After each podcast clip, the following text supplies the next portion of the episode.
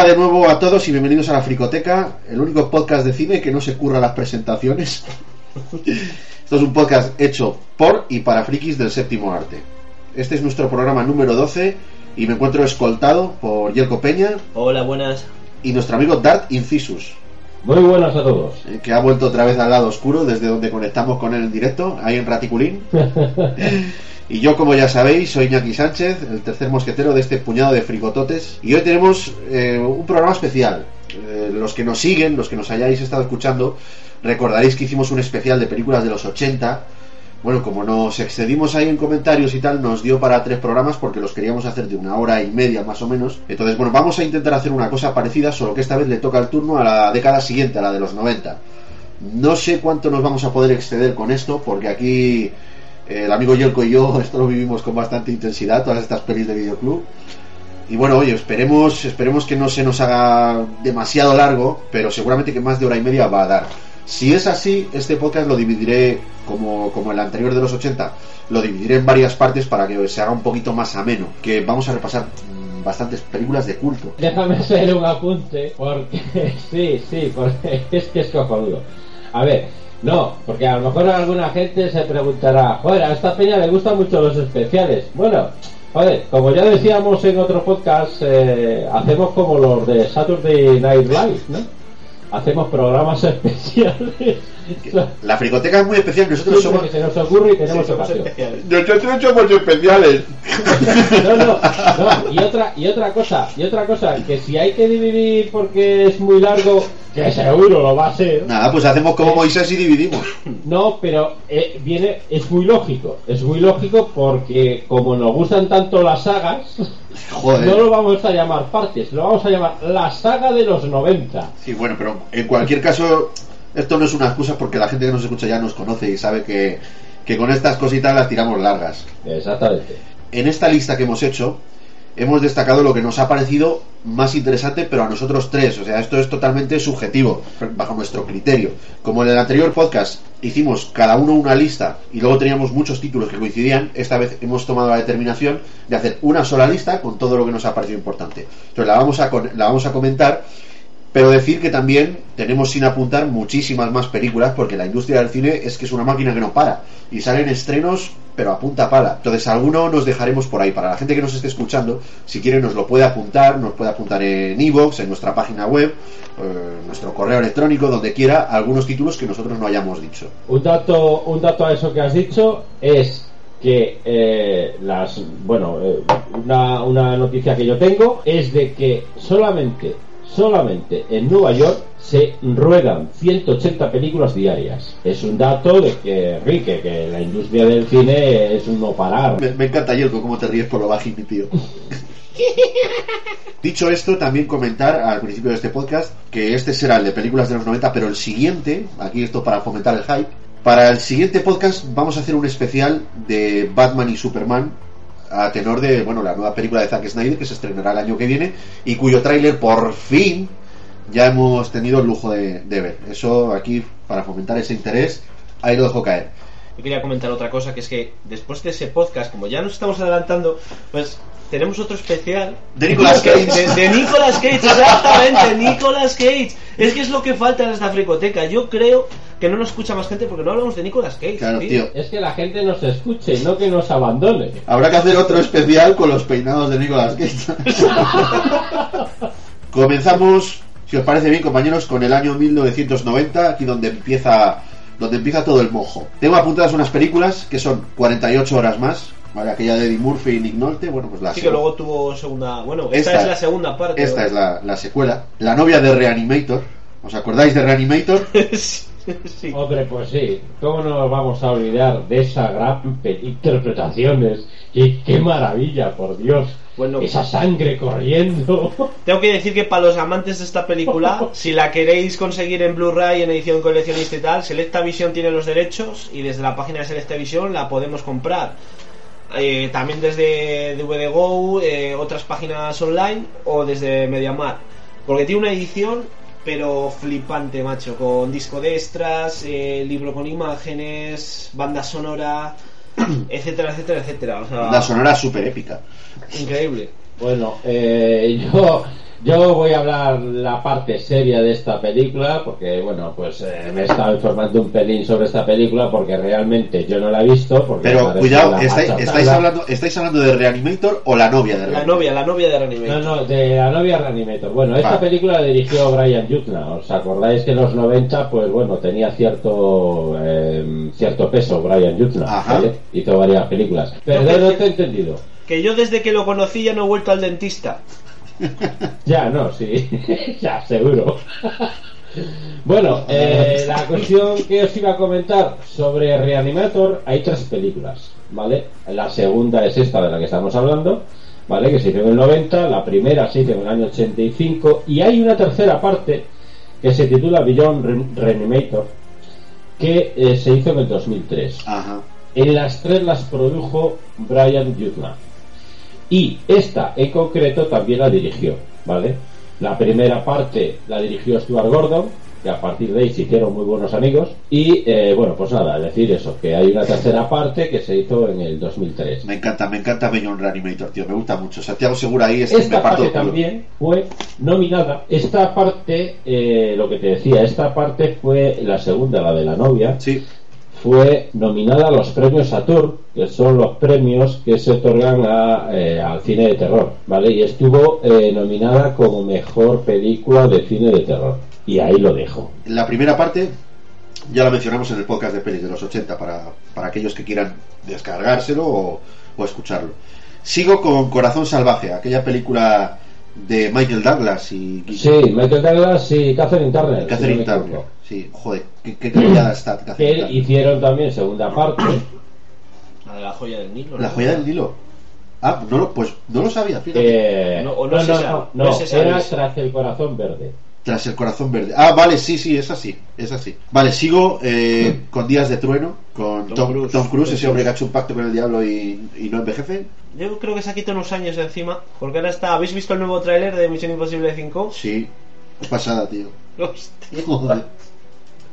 Yo quiero ser ese tío, macho. Yo quiero que a los 50 Sí, tú, poderme montar como- el fuselaje de un avión y ala, venga. Como decíamos, como decíamos, o como decía yo cuando era más joven, yo de mayor quiero ser como tú.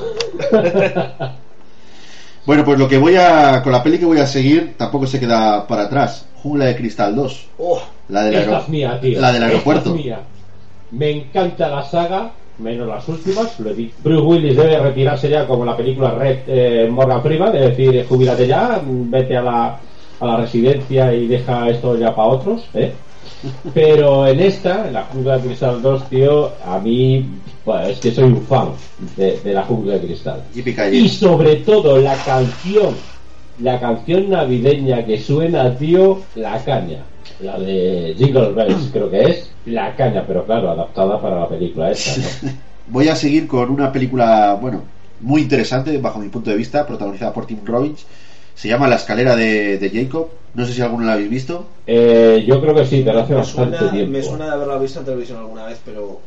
Bueno, pues es de estas películas que hace Tim Robbins ahí que de pensar mucho y tal. Está, está bastante interesante. ¿vale? No es que tenga acción y tal, pero tiene una trama muy, muy currada. La recomiendo. Voy a seguir con las tortugas ninja, pero la buena, la, de la del 90. Bueno, ya lo sabes. Sí, joder. bueno, la buena. Bueno, venga, va. La buena, bueno, estamos hablando de las tortugas ninja, o sea, no es que sean ahí tremendas, pero bueno, la, la que se deja ver es esta y la segunda parte. Sí, y la verdad es que parece mentira. Con toda la tecnología, con todos los avances que tenemos hoy en día, tío, resulta que en un caso como es este, tan, tan sencillo, tan normalillo, ¿no? Es decir, ¿qué vas a esperar de las tortugas ninja, no? A mí la de Michael Bay han no- Conseguido, han conseguido que la película de los 90 sea mucho mejor que la de ahora. Oye, O sea, es que es increíble. eh, quieras que no, eh, también las tortugas ninja son un... Es un producto que también es un icono de, de los 90, tío, de la cultura de los 90. Entonces, bueno, no sé, a mí la que, la que ha producido Michael Bay esta última y tal, pues a mí no me ha gustado. No sé a vosotros, pero No, vamos. creo que es la primera película de Michael Bay que no me gusta, tío. Bueno, yo ya llevo unas cuantas eh, con este director. No, pues yo no, yo no.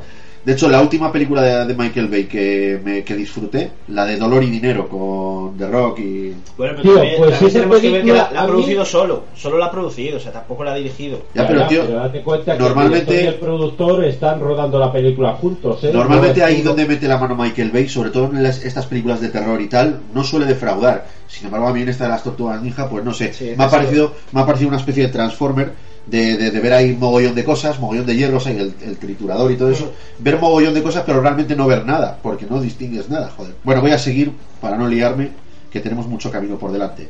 Luis, esta te va a gustar. Muerte entre las flores, de los una hermanos pasada. Coen. Los hermanos Cohen, en, en- pero, o sea, en, en su mayor y y en su mejor esencia. Su mejor momento, tío. O sea, es increíble. Además, aquí hay un actor que para mí, si yo fuera director de cine, sería eh, mi, mi actor fetiche. ¿A quién te refieres? ¿A Gabriel Byrne? Exactamente, tío. O sea, es, es de lo mejorcito, de lo mejorcito, de lo mejorcito de- del mundo del cine, para te, mí. te ¿eh? voy a, te voy a decir una chorrada, porque es una chorrada, tío. Pero a mí me encantó en el fin de los días haciendo de del demonio, ¿sabes? A mí también, a mí también. Además, luego digo, ese, eh, ese mismo año haciendo de cura en Estigmatar. No te lo pierdas. Sí, sí, sí, no, eh. Es que el además, lo pongas donde lo pongas, fíjate, yo me acuerdo Te estamos perdiendo, tío. de cuando hizo precisamente la siguiente que vamos a, a- a- a- de la que vamos a hablar. ¿vale? Ah, vale, perdón. Eh, bueno, pues esto es la red, oye, disculparme. Eh, la siguiente de la que vamos a hablar, ¿vale? Eh, en esa también está Gabriel Byrne, ¿vale? Y es que es alucinante ese tío. En la película que esté, es película de éxito seguro. Vale, voy a seguir con Nikita. Exacto. La fe Nikita. Hablamos de la peli, ¿eh? No, que creo que. No, no, es que la eso, película también está protagonizada, Nikita también está protagonizada por Gabriel Byrne. er- eh, a ver si me equivoco. ¿Era Bridget Fonda hacia Nikita? Eh, creo que sí. No sé, eh, puedo estar equivocado, ¿eh? O Bridget Fonda o Rosanna Arquette. No me suena. Bueno, en fin, si. Bueno, ya nos sacarán de dudas los que nos estén escuchando. Porque. Por cierto, a lo mejor se te ha olvidado mencionar una gran película romántica, tío. Ghost. Ghost, pues mira, sí, Ghost de. La tenía aquí apuntada, cierto, Luis. Ghost de Patrick Swayze y Demi Moore. Y Guppy Goldberg. Sí. También Yo otro. tenía un amigo, yo tenía un amigo que decía que Demi Moore estaba guapa si no abría la boca. Eh, eh, simplemente es un comentario, ¿vale? No, tío, pero escucha, es que esta mujer ha sido preciosa, ¿eh? Sí. Ha sido preciosa. Y en los Sí, 90 claro. estaba ahí, joder, que le quedaba bien en esta película, el pelo corto y tal. Preciosa, preciosa. Y Patrick Swayze, macho, que a mí es un actor que siempre me ha gustado mucho. Y eso que ha tenido papeles muy, muy chorras. Pero ha tenido la de, de profesión duro también, que esa. Sí, me estaba acordando Bueno, chicos, de ella tengo- y me tengo estaba aquí un dato. también de otra, La ciudad de la alegría, tío. Una película preciosa de Patrick Swayze. Tengo aquí un dato, chicos, de, de la película de Nikita, y es que la, la actriz no es actriz conocida, o sea, se llama Anne Parillaud. O sea, tiene un nombre un poquito... Pues fíjate, entonces estoy confundiendo yo. No, entonces me estoy confundiendo con aquella, con Jennifer 8, quizá. Que esa sí está protagonizada por, por Bridget Fonda. Es que, es que hay varias películas de Nikita, ¿eh? Yo estoy hablando Claro. de la película de 1990, Sí, sí. La Femme Nikita. Vale. Pero está protagonizada esa que estás mirando por Gabriel Byrne. Pues no. Amigo, pues por eso te lo digo, porque hay varias.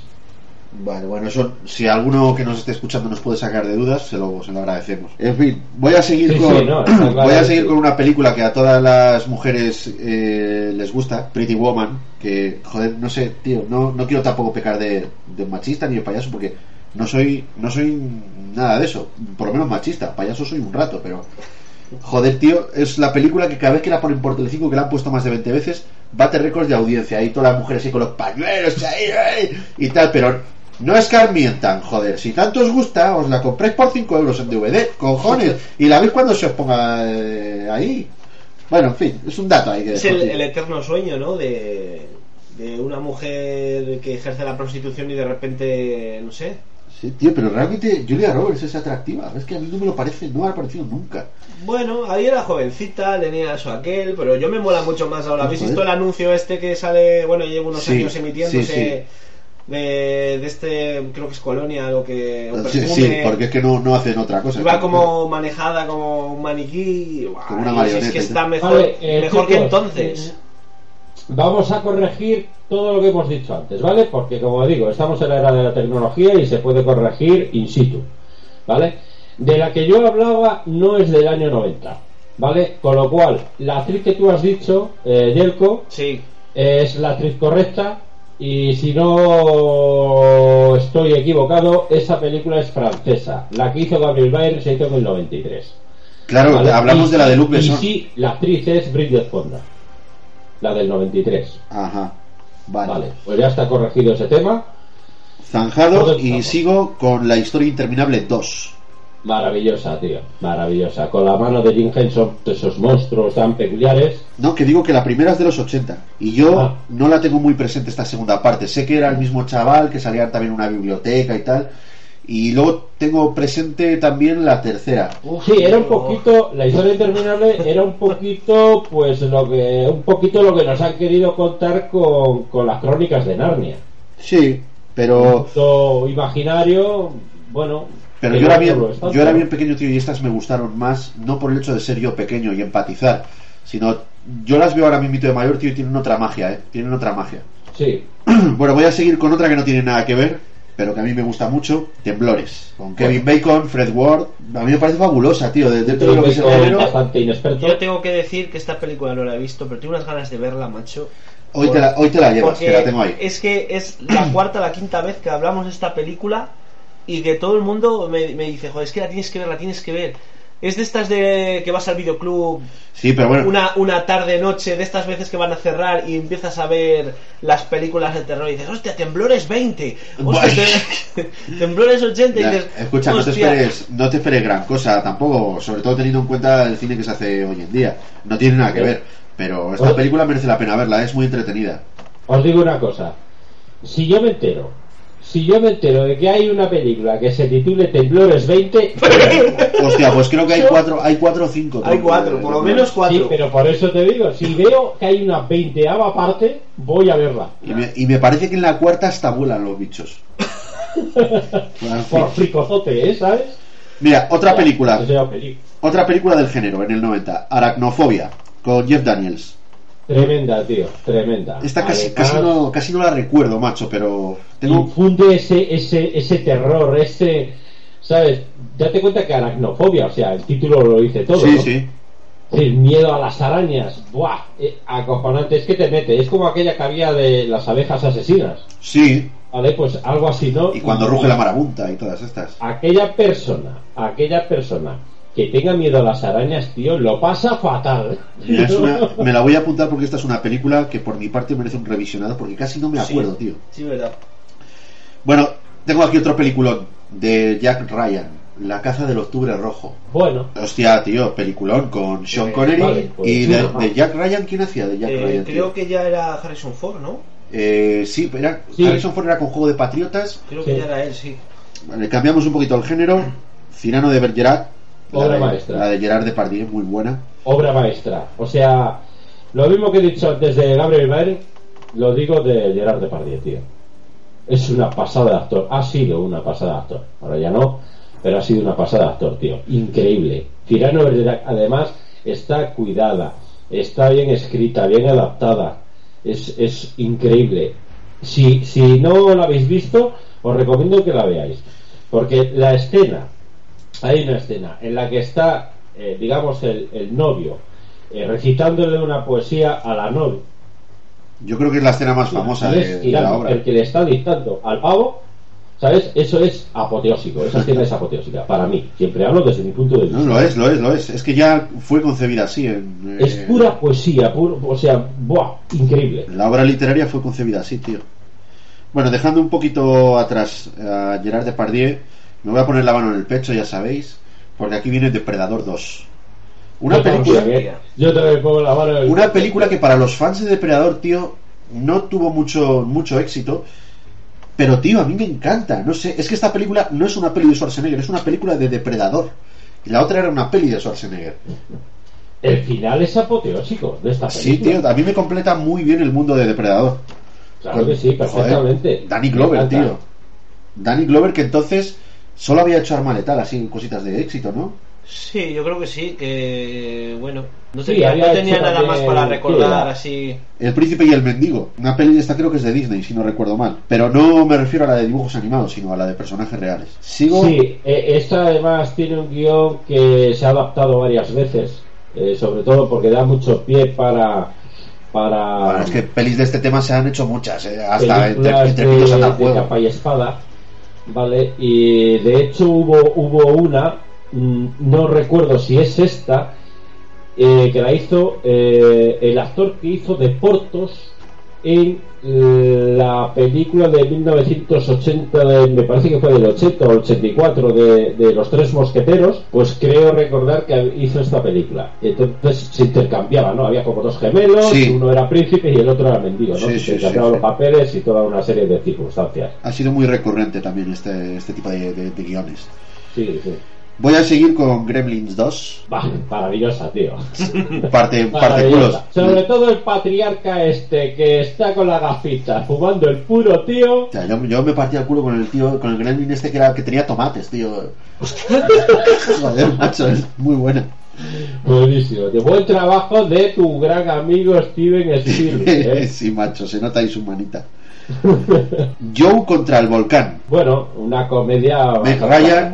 Meg Ryan y Tom Hanks, ¿verdad? Sí, en, en aquellos tiempos donde te los encontrabas a los dos hasta la sopa. Sí, macho. Mira, esta te va a gustar, Yelko. Lionheart, el luchador, de Jean-Claude sí, Jean-Claude Van. Damme. Es que qué película, qué película, Dios mío. Es que esa escena en la piscina luchando con ese traje de mallas, es que me pone. Qué buena, sí, A señor. mí lo que me puso fue la- el- esa escena, pero nada, hace el espagar, puñetazo y a tomar por saco la pelea. Exactamente, es que esa era la magia de Van Damme. En cuanto ponía las piernas rectas en el aire, ya no había mandíbula viviente. No, no, no, que va, increíble. Y gracias a eso se inventó el formato panorámico. El Ultra Cinemascope. Oye, de hecho, eh, eh, esta la, la dirigió un, un director que se llama Sergio Letich, ¿vale? Sí. Con el cual ha hecho varias películas, ¿vale? Hizo también, eh, hostia, es que me estoy acordando de una de las peores, la de Madame Inferno, ¿vale? Me han robado la moto. Ahí enseñando pompis. Bueno, No, pero, pero hay una escena en la que está con dos tías y digo, venga, va, enseña pompis, pero bien. Mira. Hizo varias películas con el director este, Lettich. Le hizo eh, la de Libertad para Morir, creo que también la dirigió Sheldon Lettich. tengo que pillar todas estas pelis, tío. Joder. Ahora que están saliendo en Blu-ray, las tengo que pillar Yo, la- todas. yo las tengo en DVD, todas las de Van Damme, todas, señores. Todas las películas de Van Damme. Venga, ahora todos fricototes de todo el mundo llamando a Yelko. Yelko, Yelko. Cambiando un poquito el tercio, eh, de esta película ya hemos comentado. Mira quién habla también. Sí, ya hemos comentado porque además recuerdo que, que te comenté el tema de que fue el renacer de John Travolta. un Efectivamente. poquito, aunque luego acabó de renacer gracias a nuestro gran amigo Ta- eh, Quentin Tarantino, pero esto le, le relanzó otra vez a, a la, a la escena, ¿no? Al, al cine. Y hombre, pues, eh, pues, pues menos mal, ¿no? Porque como ya comenté la otra vez, lo había pasado muy mal durante muchos años, varios intentos de suicidio y demás, y oye, pues un gole, Menos mal que no lo hizo. efectivamente. Sigo con El Padrino 3, la que cierra la trilogía. O sea, el Padrino 3, bueno, pues es como tú bien has dicho, Iñaki, el final, el- el- la película que cierra el círculo De los. Podríamos decir biográfico de ese personaje, ¿no? Del Padrino. Y bueno, pues el, Pito. el- el final de una gran obra maestra, ¿no? De una trilogía que yo creo que un fricotote que se preste eh, eh, no, no debe dejar pasar, eh, no debe dejar de verla. Y desde aquí hacemos, lanzamos una oferta que no podréis rechazar. Mira, aquí vengo ahora con otra película que seguro que todos hemos visto. Y eso que la peli es mala. Robocop 2. La prefiero a la de ahora. No lo He sé. preparado la frase antes de que acabaras. O sea que... Yo no, yo no sé, tío, yo no sé. Yo tengo que decir que cualquiera de las de Robocop antiguas están muy bien, pero es que a mí la nueva, macho, me queda con ganas de ver segunda parte. Bueno, No, sí. me, no me eh, disgusta, no me disgusta para nada. No, no veo que sea, vamos a ver, no es lo mismo. Bueno, yo no creo que sea tan mala. Es Lo que pasa es que es, es no es imposible, mala. es imposible, tío, no compararla con las de antaño. Y las de antaño eran mejores. Bueno, con las de antaño. La primera, la de Verhoeven. Pero bueno, joder, no sé, hay que entender también que es una cosa moderna y que es ver a Robocop pues de, de otra manera. Si gracias a cosas como de este tipo, tío, en el mundo del cine tenemos tenemos al hombre de acero, o sea, tampoco se puede Claro. renegar tan drásticamente. Vale, con Robocop pues no ha estado a la altura. Pero pero bueno, igualmente yo no creo que sea tan mala. Eso sí, Robocop 2 a mí no me gustó mucho. Yo tengo por aquí la, la trilogía, pillé un pack bastante baratico con, con las tres películas y la segunda y la tercera pues me parece una mierda infecta. No. Pero la. pe-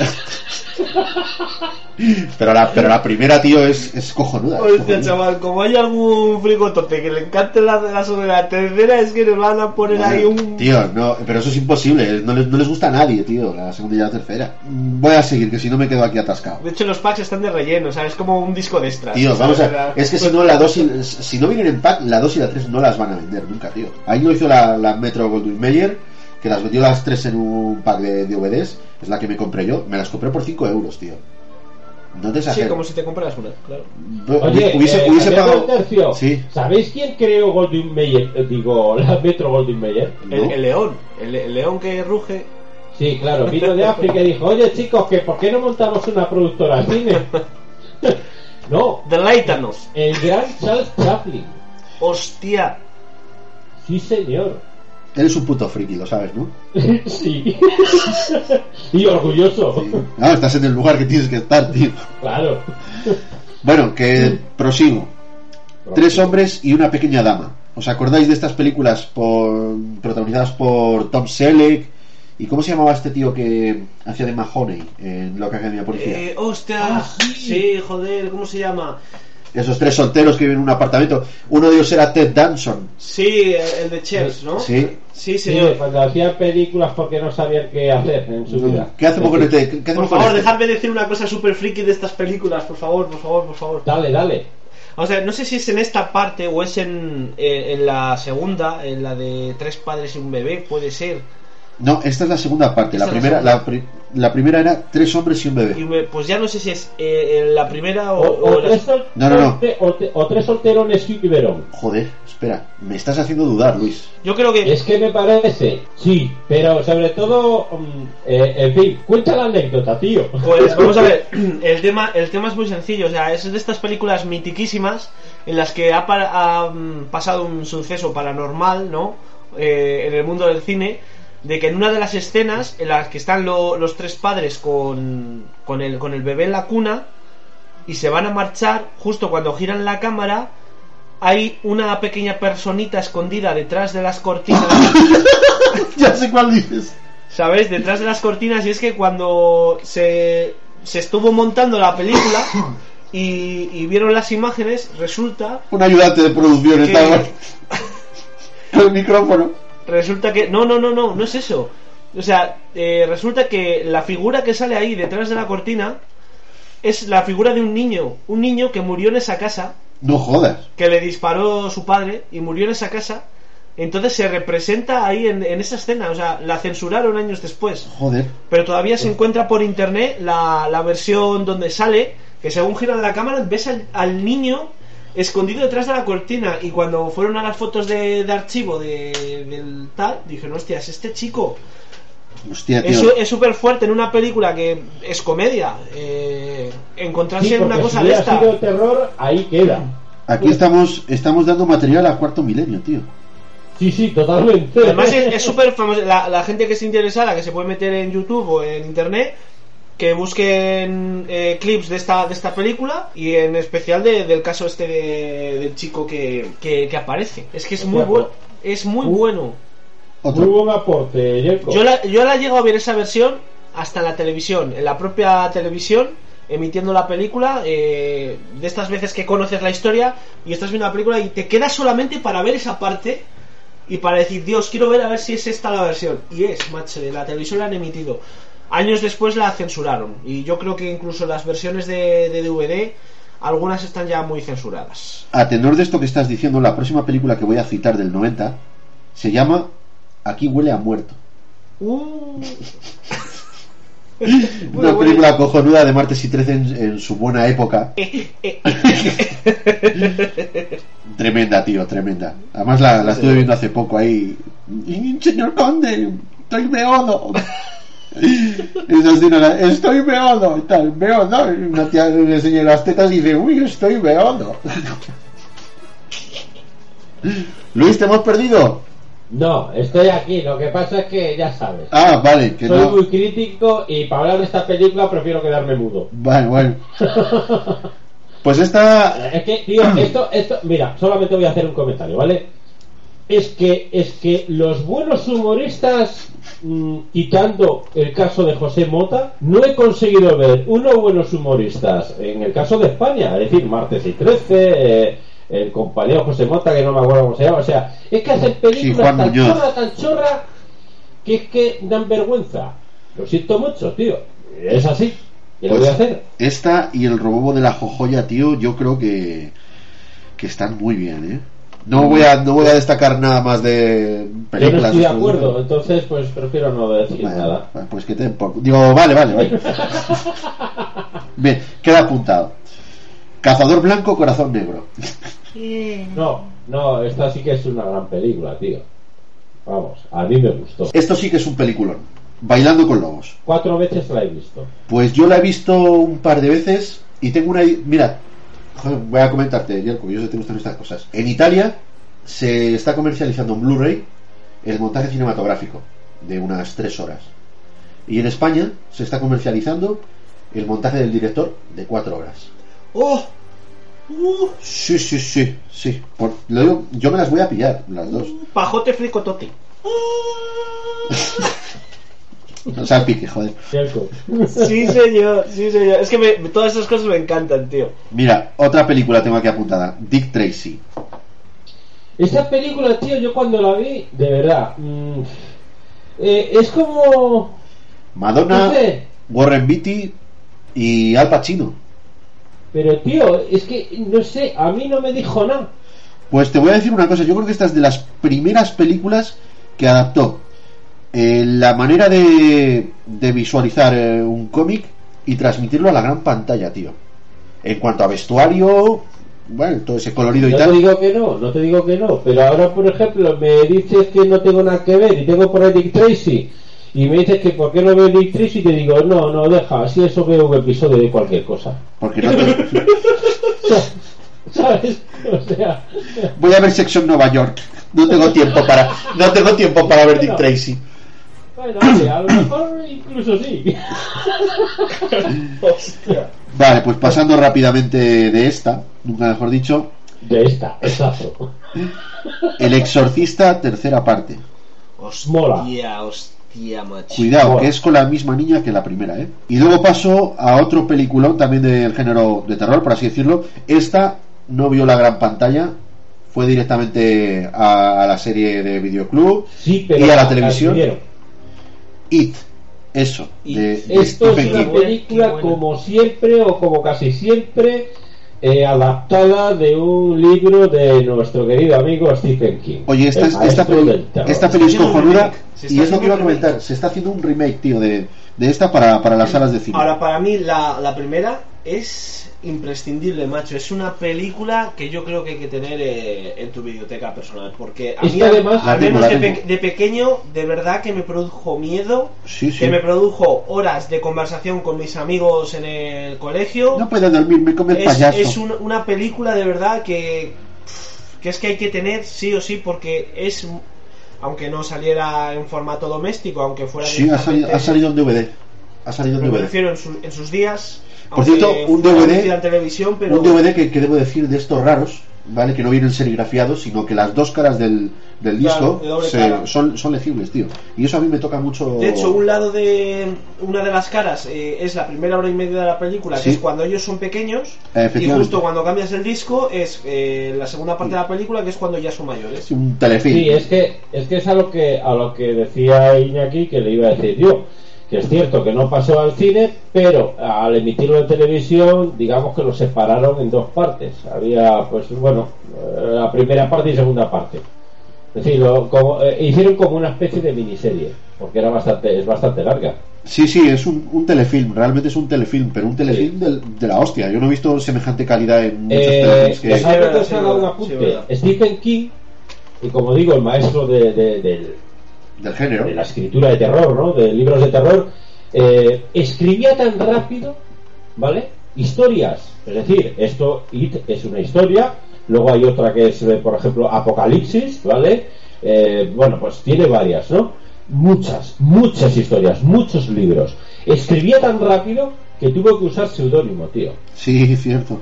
porque la, la, la editorial no podía publicar tan rápido. A mí me gusta mucho, me gusta mucho de, de esta época, no noventera, de Stephen King, me gusta mucho It y me gusta mucho Langoliers, tío. Otro, otra que se ¿Cuál has hizo, dicho, perdona? Langoliers. Ay, pues eso no me No te suena, es otra que se hizo también en plan telefilm, pero está muy bien. Y como curiosidad, Stephen King eh, en esta época solía hacer cameos en las películas basadas en sus libros. Ajá. Sí, hay alguna por ahí que sí recuerdo haberlo visto. Vale, termino con Stephen King y me voy a otra película icónica de los 90 y sobre todo de tu amigo Arnie, Poli de guardería. Oh, qué buena. Sí, sí. Muy, muy buena. Ahora, además, te ríes, hay acción, hay de todo, tío. Muy completita, sí. Sí, a mí me gustó mucho. Ahora otra del género que tanto le gusta a Yelko, Maniac Cop, segunda parte. Oh, Sí, esto es para Yelko, esto indiscutiblemente es de Yelko, vamos. pero ¿por, por qué me tenéis en esa...? Tío, este el, el género de terror gore. un maníaco. Mira, y ahora otra película hablando de Stephen King, otra que te va a gustar a ti mucho, Misery. ¡Oh! ¡Oh! Es bestial. ¡Oh, pajote! Es bestial. Pajote fricotote. Es que eso. Es que. Es que es buenísimo. Mira, tengo que decirlo porque si no me muero. Esta película es de, de esas tantas que, que vimos los colegas, ya te digo, en la época de It y, y todo esto. De que empezamos a ver cine de terror para estar acojonadísimos. Pues vimos eh, Misery, que no es que sea cine de terror, pero tienes esa sugestión, ¿no? Que De, cuando le parte los tobillos, tío. ya. de esta tía que cojones pinta de este mundo. Es un thriller de estos psicológicos. Muy Pues, bueno, pues tío. tío, me, me encantó y durante años he querido tener la, la edición en DVD, pero ha- había algo, macho, que siempre que iba a comprarla veía otra al lado que decía, "Mm, me la voy a llevar, la voy a dejar, la voy a dejar. Monjas cachondas o pues- alguna de esas. ¿no? Exactamente, seguro que algo enfermizo. Pero justamente un día, estando en, en el Mediamar, que suelo estar mucho allí, o sea, si cualquiera que vayáis al Mediamar seguramente esté yo allí, da igual de qué ciudad. Sí, nos Pues, encontraréis con Yelko. eh, Está la, se- la sección de. No, yo he ido al, yo he ido al MediaMarkt en Salamanca y esta, tío, la sección de. O sea, de blanca, lavadoras y todo eso. eh, la sección de televisiones y tal, que es la sección de gama marrón. Y luego está la sección de Yelko y está ahí todo rodeado de películas y tal. Y siempre, siempre está buscando Misery, tío. Sí, pues es, es una película que vi en, en Blu-ray a nueve pavos y dije, no puede ser. Me la pillé, me fui corriendo a casa a verla, tío. Y tiene una remasterización de estas que según lo estás viendo cierras el culo y dices, Pues eso es de agradecer. es increíble, tío, de verdad, si la si os gusta Misery y tenéis opción, yo entiendo que ahora la, la vida está muy jodida y que muchas veces no te puedes permitir gastar el dinerillo en estas cosas, pero de verdad, de verdad, si os gusta, la edición en Blu-ray merece muchísimo la pena. O sea, de los brillos de las caras, eh, de, de la casa, de... De verdad que merece la pena. Yo os recomiendo que la Sí, compréis. sobre todo que es un guion alucinante. Quiero recomendar una película que, aunque el título diga lo contrario, es, es de cachondeo. Se llama Este chico es un demonio. Es una película que no, no la encuentro en Blu-ray en ningún lado, tío, y esta... No mira, está editada todavía, claro. Me encantaría pillar esta y la segunda parte porque me partí el culo con ellas, joder. Sí. ¿De qué te ríes? Dicen de ti que eres gilipollas. De Pues- ti que eres gilipollas. Me- Me encantaron, me encantaron sí, estas señor, sí, señor, qué buena es, macho. Y mira, esta otra te va a gustar a ti, Yelko, Rocky 5. Uf, Sí, y, señor, y a que no es Yelko. Sí, señor. Hombre, a ti también. Fua. Mira, de verdad, Vamos a ver, la 5 es la de.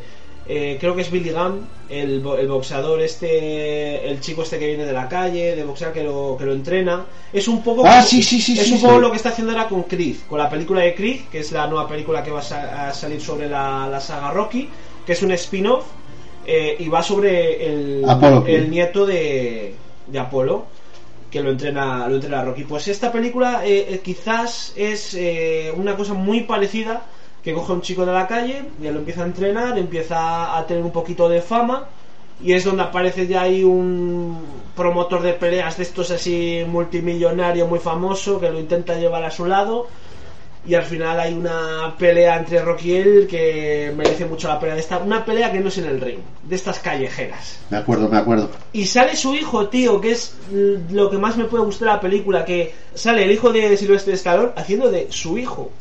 Que, O sea, mu- es- que murió, por cierto, hace poquitos años. Exactamente, es muy la- hace un par de años. Sí, sí, sí.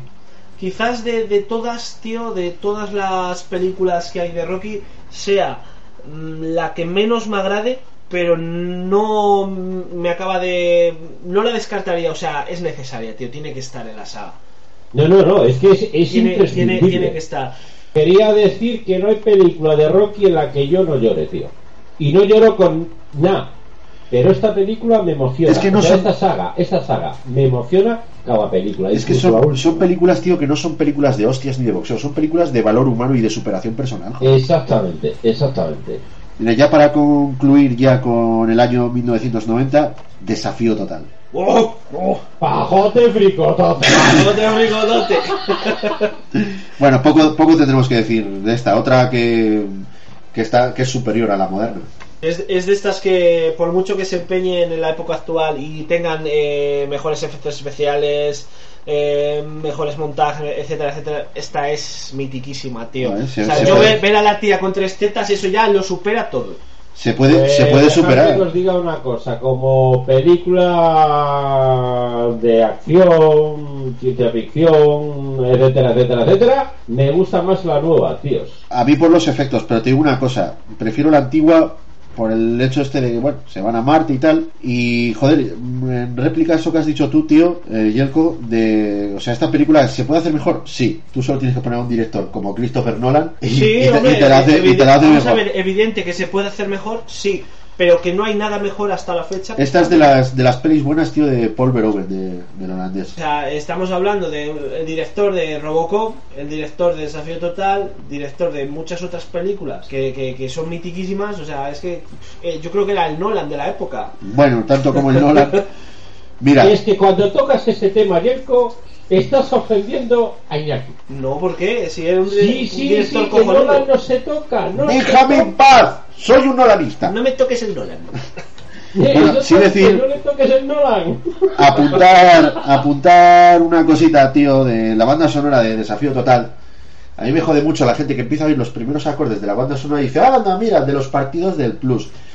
Sí, sí, sí. sí. Hijos de la gran puta, incultos, y la madre que os parió después se Sí. limpió el culo. No, no, pero que son gente muy maja, porque posiblemente tengamos a fans que nos estén escuchando. Seguro que prenden bien.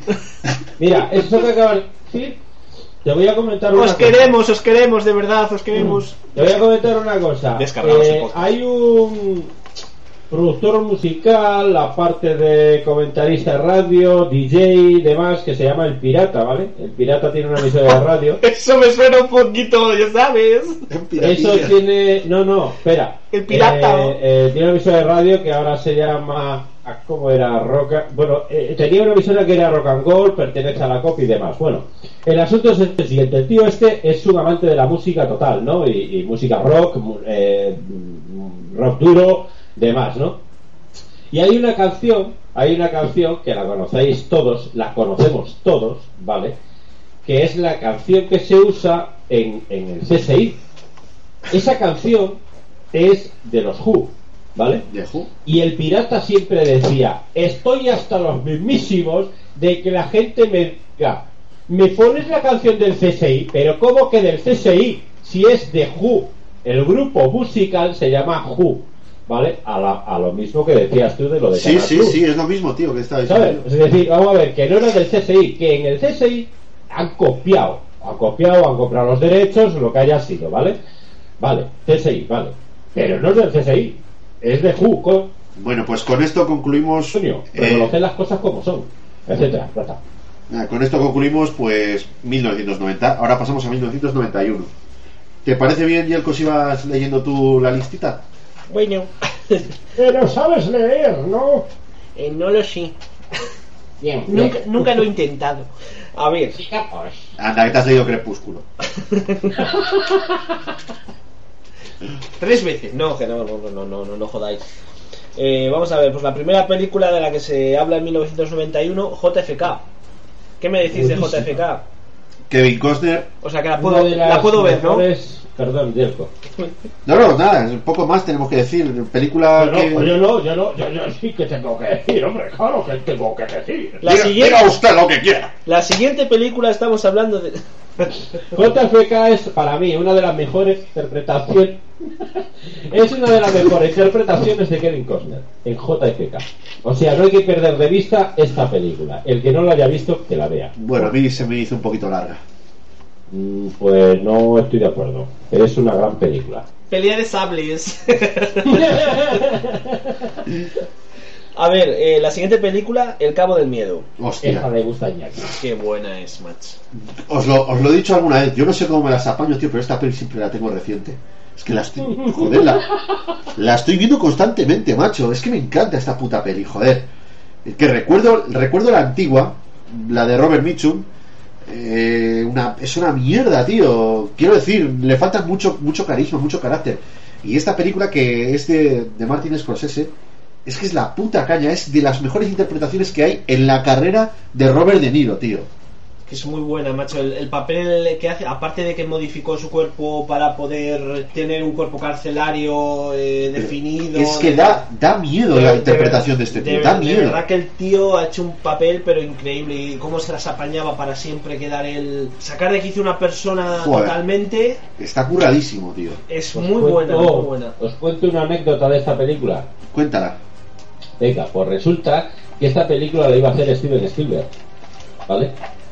Tu gran amigo, Steven Sí, Spielberg. por cierto, Y- sab- sí, no, dime, dime. Eh, y bueno, eh, Steven Spielberg llevaba posponiendo mucho tiempo, años, años llevaba posponiendo la lista de Silver, ¿vale? Y como sabéis, eh, tiene, ¿cómo se dice eso? Ascendencia, ¿no? Ascendencia judía, Steven Sí, Spielberg. ascendencia. Y eh, bueno, eh, lo llevaba posponiendo muchos años y el siguiente proyecto que iba a hacer era El Cabo del Miedo. Pero por determinadas cosas que sucedieron en su entorno personal, decidió hacer la lista de Schiller. Y El Cabo del Miedo se lo pasó a Martin Scorsese. Pues no sé cómo hubiese quedado la película si la hubiese dirigido No lo sé, Spielberg. pero desde luego no me disgusta para nada eh, Martin Scorsese, o sea que Pero- creo que igual fue un acierto de estos de Ha quedado de la hostia. Claro. Yo creo que si a día de hoy hacen un remake de esta película va a ser una mierda. Es que el está muy alto, macho. A no ser que sea Nicolas Cage el protagonista. Hostia. Bueno, pues seguimos en 1991 y la siguiente El día que película escuche el podcast Nicolas Cage dirá, serán cabrones. Eh, Te aseguro que el día que escuche el podcast Nicolas Cage nos importará tres cojones. Pero no le dis bombo a esto Lo que, importa, lo que Ya, le importa a ya, Nicolas Cage. que la gente se va a pensar de verdad que vamos a hacerle un podcast a Nicolas Cage. Joder. Yo lo estoy preparando. A Nicola Coppola. A ver, la siguiente película de 1991 es Doble Impacto, otra de mi querido Van Damme. Sí, que hace la película con Jean-Claude Van Damme. Sí, eh, otro de mis grandes actores. de- Muy bueno, muy bueno, Jackie. Pues muy, no sé, muy de su estilo, ya sabéis. Si os gusta Van Damme, pues os gustará el doble de la película. No, a ver, a ver, que lo último que ha hecho es una mierda. No, no, aquí era todavía cuando se defendía delante de las cámaras. Esta película está bien, es una película de acción eh, y entretenida. Bueno, seguimos, eh, 1991, Frankie y Johnny. ¿Y esta película no...? Esta película es de Al Pacino y de Michelle Pfeiffer. ¡Ah, sí! ¡Ostras! Ya la recuerdo. Eh, buah, la preciosa Michelle Pfeiffer. Pero es que Mi- Michelle Pfeiffer siempre ha sido una gatita. Preciosa, preciosa. ¿Sabéis que ganó un Miss, eh, Miss Oklahoma? Creo que fue, creo que era de allí, de Oklahoma o de Alabama. Fue Miss, de hecho. Vamos. No me extraña. No fue mía, pero fue Miss. en fin, Bueno, seguimos. seguimos. con Los Inmortales 2, El Desafío. Bueno, película que... haya bueno, películas malas, ahí están los inmortales. donde, donde está la, la magia de la 1 no la encuentro en la 2, pero es una, una más de la saga de Los Inmortales. Sí, bueno, en fin. Vale, mi Idaho privado. Esta película de Keanu Reeves llevo tiempo intentándola ver y más y más porque es que vamos a ver, ha salido el cartel este de esta película en una película que he ido a ver yo al cine. ¿Y cuál ha sido esa película? Salía de fondo. No, miento. Esta, este cartel de esta película salía la película de Tesis, que es que hace poco me he cogido el pack de de Amenábar y me estoy viendo tesis y sale en la habitación de ella, de Ángela, el póster de mi Idaho privado. Tengo muchas ganas de verla, macho. Eh, Yo no- mira que he visto Bien. varias veces la, la filmografía de Keanu Reeves. Más películas. Este chico es un demonio 2, otra de Esta- las de Iñaki. Bueno, Esta es en la que se suben a- al parque de atracciones y empiezan ahí a, vomit- a vomitar, tío. Qué risa con esa puta escena. Luego hay otra película que le gusta aún más a Iñaki, que es Sargento Kabukiman. ¡Hostia! De- del trauma, tío. Una de esas pelis del trauma. Otro personaje que luego sale en El Vengador Tóxico 4.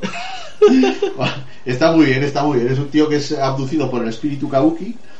Y, bueno, en fin, es, es una chorrada de peli, pero bueno, te lo pasas bien si la ves con alcohol, pizza y amigos.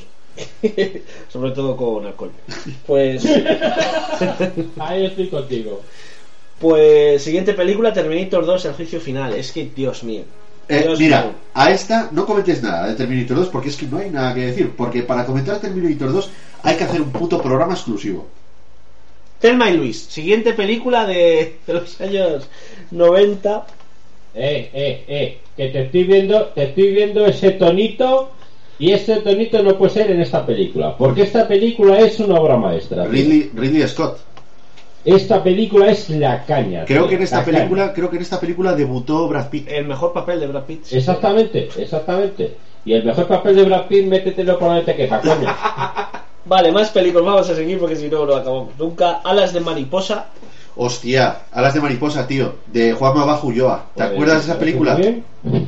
Es un dramón de puta madre y es muy bueno, es española la película. Ah, es verdad, esta fue la que tú me recomendaste. Esa, esa. Que la viera. Sí, sí, sí. Pues mira, sigo en ello. Bueno, ya un año de estos ya me dirás. Exactamente. Así Es cuando- que cuando- cuando estemos en el parque- En español. Cuando estemos en el parque dándole de comer a las palomas y me dices, "Eh, ya la he visto, y yo, ¿cuál? Exactamente. Te diré, Iñaki, ya vi alas de mariposa. Ay, qué mala es, coño. Pues no, no, no está buena. No, ya, si te gustó la buena estrella, esta te va a encantar. Vale, vale, sí, sí, que por eso me lo recomendaste. Bueno, Vale. venga, tomemos Vamos- tema serio. Vamos a seguir con Critters 3. Increíble, impresionante. Una película de estas que hay que ver. Hay que Bueno, ver. hay que ver toda la puta saga de Critters, tío. Hay que ver. Esta, esta es, exactamente. esta es una Además, más. esto es Critters 3 es carne de videoclub, tío. Y además, eh, hay un podcast que se llama Carne Videoclub. Eh, Muy bueno, por pues, cierto. Saludos desde aquí. En esta película- de, de videoclub. en esta película creo que es en la que debuta DiCaprio en el cine. Leonardo DiCaprio salió en Critters 3. Sí, sí, sí. Y de ahí a Titanic. Hombre, hizo, Bueno, hizo más cosas. hizo algo por medio, ¿eh? bueno, eh, ¿qué más? A ver, durmiendo con su enemigo. Sí, peli, peli de Julia Roberts. Eh, Eh, pues, ahora mismo se consideraría, yo creo, que la típica película de los domingos por la tarde de Antena 3. Pero es una gran película, ¿eh? Es una gran película, te mantiene pegado, ¿eh? A la mierda. Vale, seguimos con Pesadilla Final, la muerte de Freddy. ¿Ves? Vale. Esta sí es una película buena, de culto. Con un guion y una historia. Sí, un, un- una trama. No, pero esto yo creo que esta película, si hay, algo, si hay algo, o si existe algo para comentar, que lo comente Iñaki. Es el fricotote de Freddy. Bueno, pues es una película en la que salen muchos actores de comedia. Bueno, muchos. Eh, ¿Estás bien, Yoko? No, estoy muerto. Muerto de miedo porque Freddy va por ti. Bueno, esto, esta es la número 6 dentro de la saga de las de Pesadilla en el Street. Sería la número 6. Es una película que se estrenó en, en salas limitadas de cine en 3D, pero en ese 3D que era anaglifo, que era con las gafas eh, azul y rojo. Porque tiene alguna escena que, bueno, pues que es en 3D. Aparecen también Yapez Koto, que es este hombre de color que sale en películas como Perseguido, eh, Alien el octavo pasajero. Sí, ahora los negros te dirán, ¿y de qué color? Claro, has dicho, es este hombre de color. Verde, no te jodes. Vale, es ¿Y que no, color? no, que, no quería decir que es negro porque suena, suena muy racista, tío. Y yo no lo soy, entonces, bueno, pues No, este- no, no, perdona, perdona. Los mismos negros, los mismos negros te hacen esa pregunta y decir, es que son negros y punto, y ya está. Sí, sí. Igual que nosotros somos blancos, ya está, no hay más. No es ser racista, es cada cosa lo, lo que es. rectifico, Sí. es este actor negro que sale en Alien el octavo pasajero y en- he dicho en Perseguido. Pues no le ponéis cara, pues también actúa en esta película.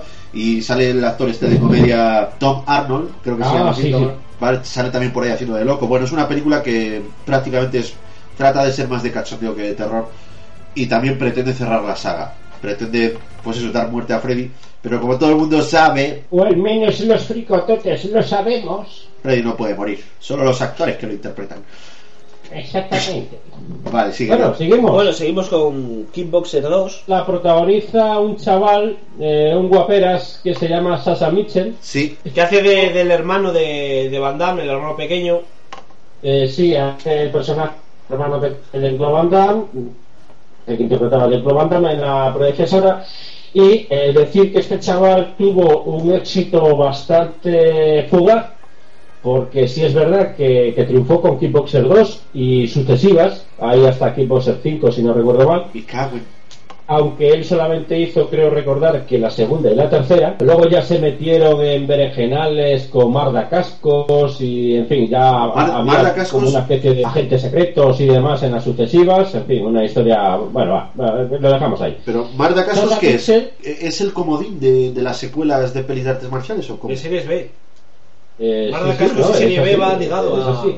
Hizo, de acuerdo, eh, creo que te lo comenté una vez, eh, Iñaki.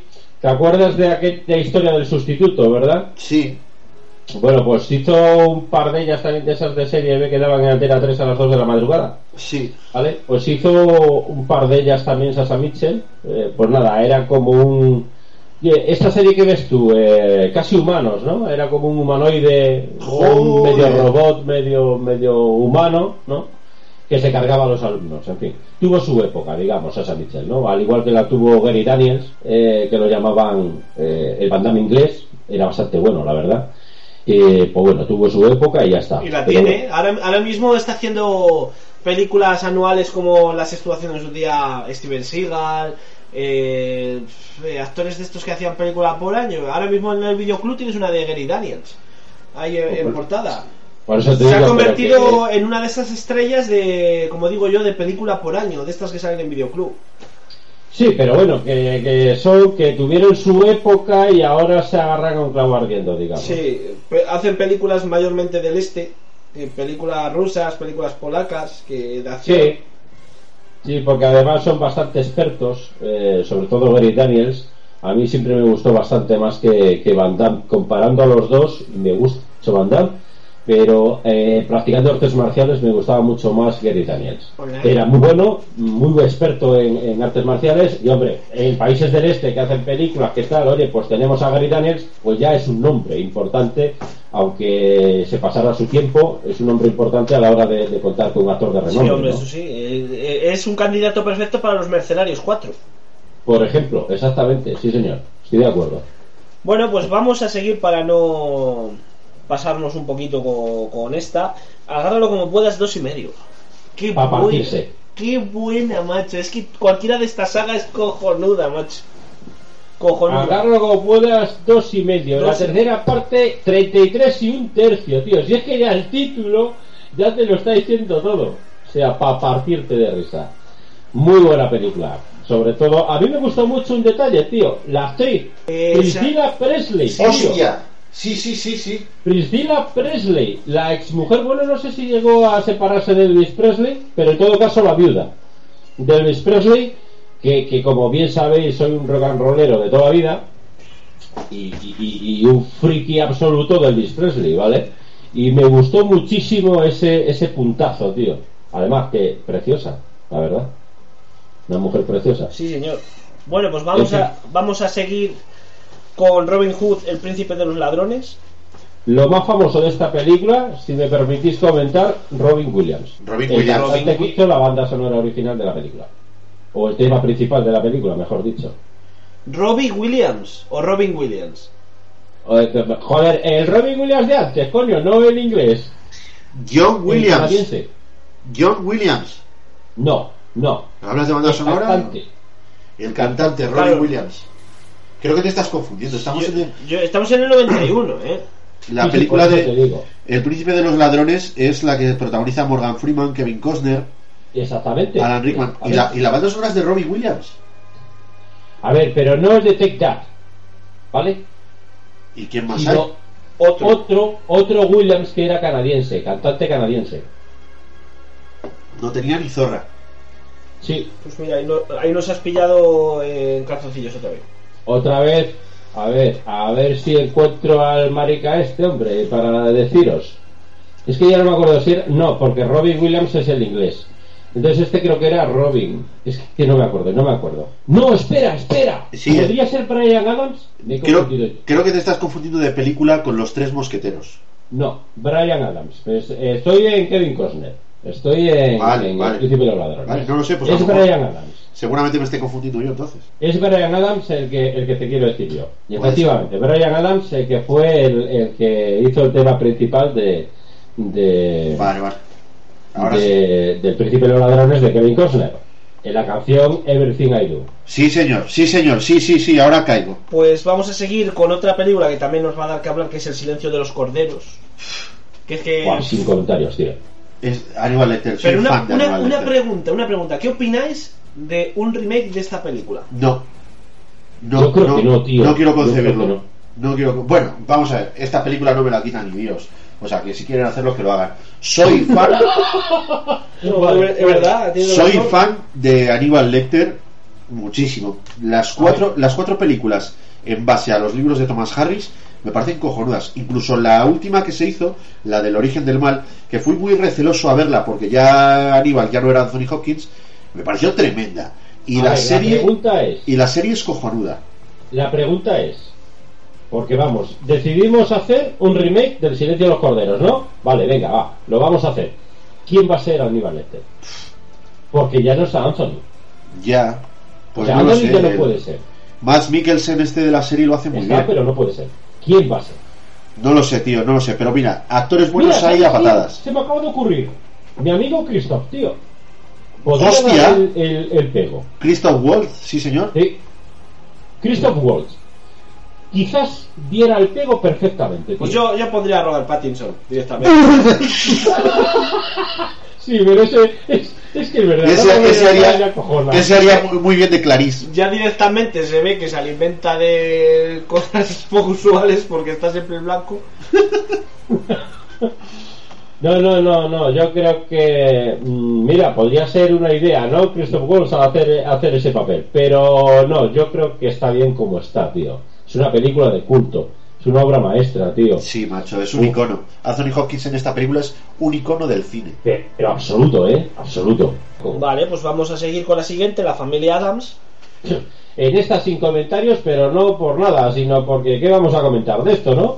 Bueno, Una película infantil que todo el mundo ha visto, tío, y que mola. Mm, Y ya está, y bueno, eh, fue curiosa. Mira, sí, tengo que comentar una cosa. En los años 40, si no recuerdo mal, se hizo una serie. La familia ¿vale? Monster. Eh, exactamente. Bueno, pues esa serie, para los que son tan viejos como yo, esa serie la daban, esa serie la daban en un programa español que daban en la televisión española la primera, que era la bola de cristal. Y había un espacio en ese programa, daban en la bola de cristal. ¿no? Bueno, pues a la bola de cristal daban un trocito, un episodio de, de esta serie, tío, de la familia Monster, tío. Hostia. Una cosa curiosísima y que, oye, que yo creo que debería ver todo el mundo, tú, porque antes sí que se hacían programas guays en España, coño. Con Alaska, ¿verdad? Exactamente, con Alaska, sí señor, sí señor, con Bueno, Alaska. pues, eh, Ostras, Alaska jovencita y delgadita, no Alaska. Sí, sí, sí, bueno, no la de ahora, claro. No, no la de ahora, que también Y está. por esos tintes que llevaban el pelo, tío, va, va, va, esas medias rotas. eh, eso hay que verlo, tío, de verdad, de verdad, lo, lo aconsejo, Bueno, encarecidamente. Pues nada, un pajote fricotote. Venga, vamos sí, a sí, total, total. vamos a seguir con la siguiente película, Tomates verdes fritos. Esta le gustó mucho a Iñaki. Bueno, no te creas. Pero bueno, le gustan más los tomates rojos. la he apuntado. Mira, te voy a ser sincero, la he apuntado porque sale Chris O'Donnell. Es una película en la Y que es que Chris. yo recuerdo, yo recuerdo que me habías comentado algo de esta película, tío. Por eso te lo he dicho. Chris O'Donnell, que tiene 10 minutos de esplendor y luego muere. Bueno, sí. Es un drama. Un drama de estos de. de novela. Sí, de sábado por la tarde. Poco más que decir. Puedes, pasar a la siguiente porque. Vale, es buena, pues- es buena la película, yo la he visto. Vamos a seguir con el alucinante viaje de Billy Ted. Esa sí es buena. Esa es la puta caña, tío. Vale. Para todo el que fuese adolescente en los 90, tío, esta peli es Dios. Keanu Reeves, el otro chaval no sé quién cojones es, pero... vale.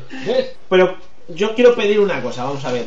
A, a los fans de la Fricoteca, por favor, si queréis que hagamos un podcast de Keanu Reeves eh, próximamente, Que levante la mano. marcar el número uno. Si queréis que hagamos un podcast de Nicolas Cage, marcar el número dos. Yo te aseguro que yo levanto la mano para marcar el cero. Yo voy a marcar el ninguno. El cero es para hacer un podcast exclusivo de Robert Pattinson, el de Crepúsculo. Ostras, no, por Dios. No, de- de- de Nosotros, verdad, ¿qué de- decimos? Que está muy blanco. De verdad, amigos de la Fricoteca, un solo comentario en el que ponga Keanu Reeves es suficiente para hacer un podcast. por favor, por favor. Algún valiente que se digne a ponernos Keanu Reeves. o Nicolas Cage, me da lo mismo. Yo, por el amor de la tierra. Envía, envía un SMS con la palabra Keanu espacio Reeves. A 1 1 2 2 2 1 1 Es 1 verdad, ¿os acordáis cuando decían en esos programas de la televisión que te que ponía envía nube si quieres que hagamos un podcast de Keanu Reeves? envía no si quieres que no. Pues vamos a seguir con otra película que se llama Delicatessen. Pues una película mm, bonita, bonita de ver. Es curiosa, es una, es una peli alemana. Creo que ganó algún Oscar, ¿verdad? Me parece que sí, pero no estoy seguro. Bueno, es de una carnicería muy peculiar donde sirven carne muy peculiar. Mira, Aníbal Lecter me parece que podría Podría ser, pedir Sí. ¿no? podría ser cliente habitual. Hostia, todo esto hablando de, Hostia. de, de- de comida y de estas cosas. Tengo ganas de ver una película que me recomendaste el otro día de... ¿Cómo se llamaba? La de... La familia esta que se alimentaba de... Somos lo que somos. Somos lo que somos. Sí, Sí. señor, tengo muchas ganas de verla y seguramente de este fin de no pase. Está curiosa, ¿eh? Está curiosa. Sí, señor. Vamos a ver, vamos a... la tengo yo pendiente para ver esa. Pues hay que verla, ¿eh? Esa hay que verla y comentarla más adelante, a ver qué tal está. Vale, la siguiente, que Fibel va al oeste. Fireball va al oeste, una peli de animación. Sí, la, la he bueno, anotado, tío, está- porque yo, yo era muy pequeñito entonces la vi, tío, y dije, mira qué chachi. Y, y por eso la hemos puesto. Sí, pero tampoco hay que comentar mucho. oye. No, la siguiente es la mejor. La siguiente es la mejor. Historias de Ricky. Historia, historia, historia de Ricky. Historia de Ricky, tío. Ese, ese es nuestro género favorito, tío. Es la mejor película de mierda que he visto yo en mi vida. Lo has dicho bien, la mejor película de mierda. Es que me encanta, o sea, ese cuando está en la cárcel y se tropieza y le clava el clava en el ojo. Es muy buena, Es- de verdad. El La mejor. escena, la escena que le da un puñetazo al tío y le saca las tripas, esa es bestial. Es. A mí no me gusta el gore, ¿vale? Pero Es- esto no es gore, es como semigore. Como Mira. que quiero pero no No, puedo, no, o no yo- quiero pero quiero. Esto, esto se, se puede describir fácilmente diciendo que es el mejor truño que he visto nunca. Sí, macho, es, es muy, muy, muy mala, pero muy buena. Del género truño, tío. de- del género truño de estas películas que os he dicho antes de alcohol, pizza y amigos. Sí, De esta que po- podríamos, podríamos englobar en, yo que sé, incluso en Troma o, o, o esta de Mal Gusto, de estas películas que hacía antes. Pues mira, esta, aparte del alcohol, le añado también los amigos, pero la pizza no, porque igual la echáis. Sí, hombre. Cierto, cierto. No, la pizza para después, para el intermedio. Bueno, digamos que es una peligore muy simpática, ahí con chinitos ahí que se sacan los intestinos y ahorcan a la gente. Muy buena, muy buena para ver y para pasarse un buen rato y para echarse una risa. Sí, y sobre todo para esos amantes de las artes marciales que luego cogéis las katanas y matéis a vuestros padres. Sí, sí. sí, sí. Espérate que hay más de uno que va a ir corriendo a por la katana. Bueno, vamos a seguir, chicos, porque si no me pongo a verla ahora mismo. Eh, Tortugas, Tortugas Ninja 2. Bueno, la segunda parte. Hicieron Bueno, en el lo mismo 90. que hemos dicho antes, pero dos. Sí, hicieron en, en el 90, hicieron la primera y en el 91. Mira, de hecho creo que voy a verla hoy. La- las Tortugas Ninja 2 o historias de Ricky. Ya no me lo dejas muy. No, la tortuga ninja, tío. Tor- no, yo que eso de echar la jota no se me da. Conozco una chupitería, verás que bien se te da. Hostia. Y me pongo a buscar y pongo todo. Vas a echar, vas a echar el estómago como las vacas. Me cago Bueno, la pues leche. vamos a seguir con más, pe- con más películas. El Príncipe de las Mareas. Hostia, el. Príncipe de las Una Mareas. macho. romántica. Es Nick Nolte y Sí. la, la actriz Y- es eh, y la cantante Bárbara. Streisand. Bárbara Streisand, sí.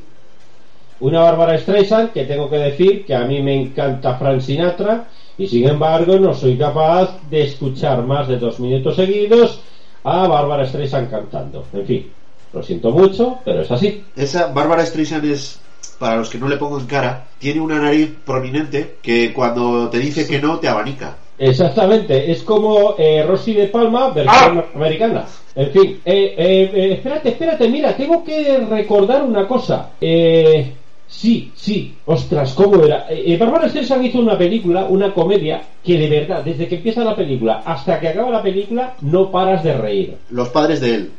No, no, que va, que va, que va, mucho antes, mucho antes.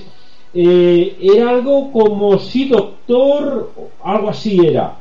Ostras, a ver si, si me acuerdo del título. Te si estás confundiendo. Yo creo que ese es de otra, pa- de otra parte del cine que tú ves que no quieres comentar. Sí, porque Eso de sí, doctor. Eso no. No, no, no, en serio, es una comedia alucinante. Te ríes cantidad. Yo a ver si localizo el título y lo digo, ¿vale? Bueno, Ok. sí, va. Vale, pues vamos a seguir con la siguiente que es el, ro, el rorobo de la. El no, ro- el, el robobo de la jojoya. Esto es lo que dije la antes. otra, la otra película está. No, no de martes y más 13 que comentábamos. Bueno, sin comentarios, ¿no? Entonces, eh, siguiente película, Star Trek 6, aquel país desconocido. Buah, una pasada, tío. Esto es para los trekkies Sí. y para mí. Me encanta Star Trek. Aquí es donde, donde todos los pueblos de la federación se unieron, ¿no? Algo así. Ah, Estaba pensando en voz alta. Esa, eso ha sido un gemido de estos de, de la hostia. Deja que me ríe. Ya un rato. Vamos a ver, pero que me estáis haciendo quedar mal por ser un puto friki. Hombre, no. Es que ha sido. No. En todo el rato llevamos aquí unos silencios que esto no, no, no tiene sentido, ¿no? Que hagamos tantos silencios cuando, cuando sabemos de qué estaremos hablando, ¿no?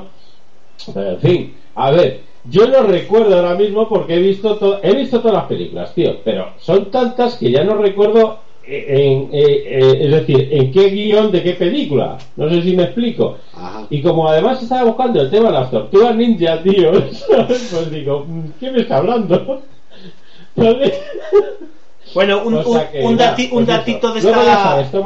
Un datito de esta saga que, bueno, para los que les guste la, la nueva saga que están haciendo eh, de Star Trek, que empezó en el, en el 2009, 2009, sí.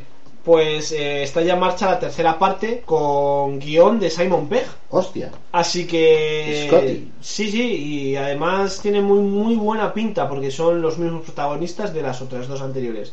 Ostras, yo quiero ver a Benedito otra vez.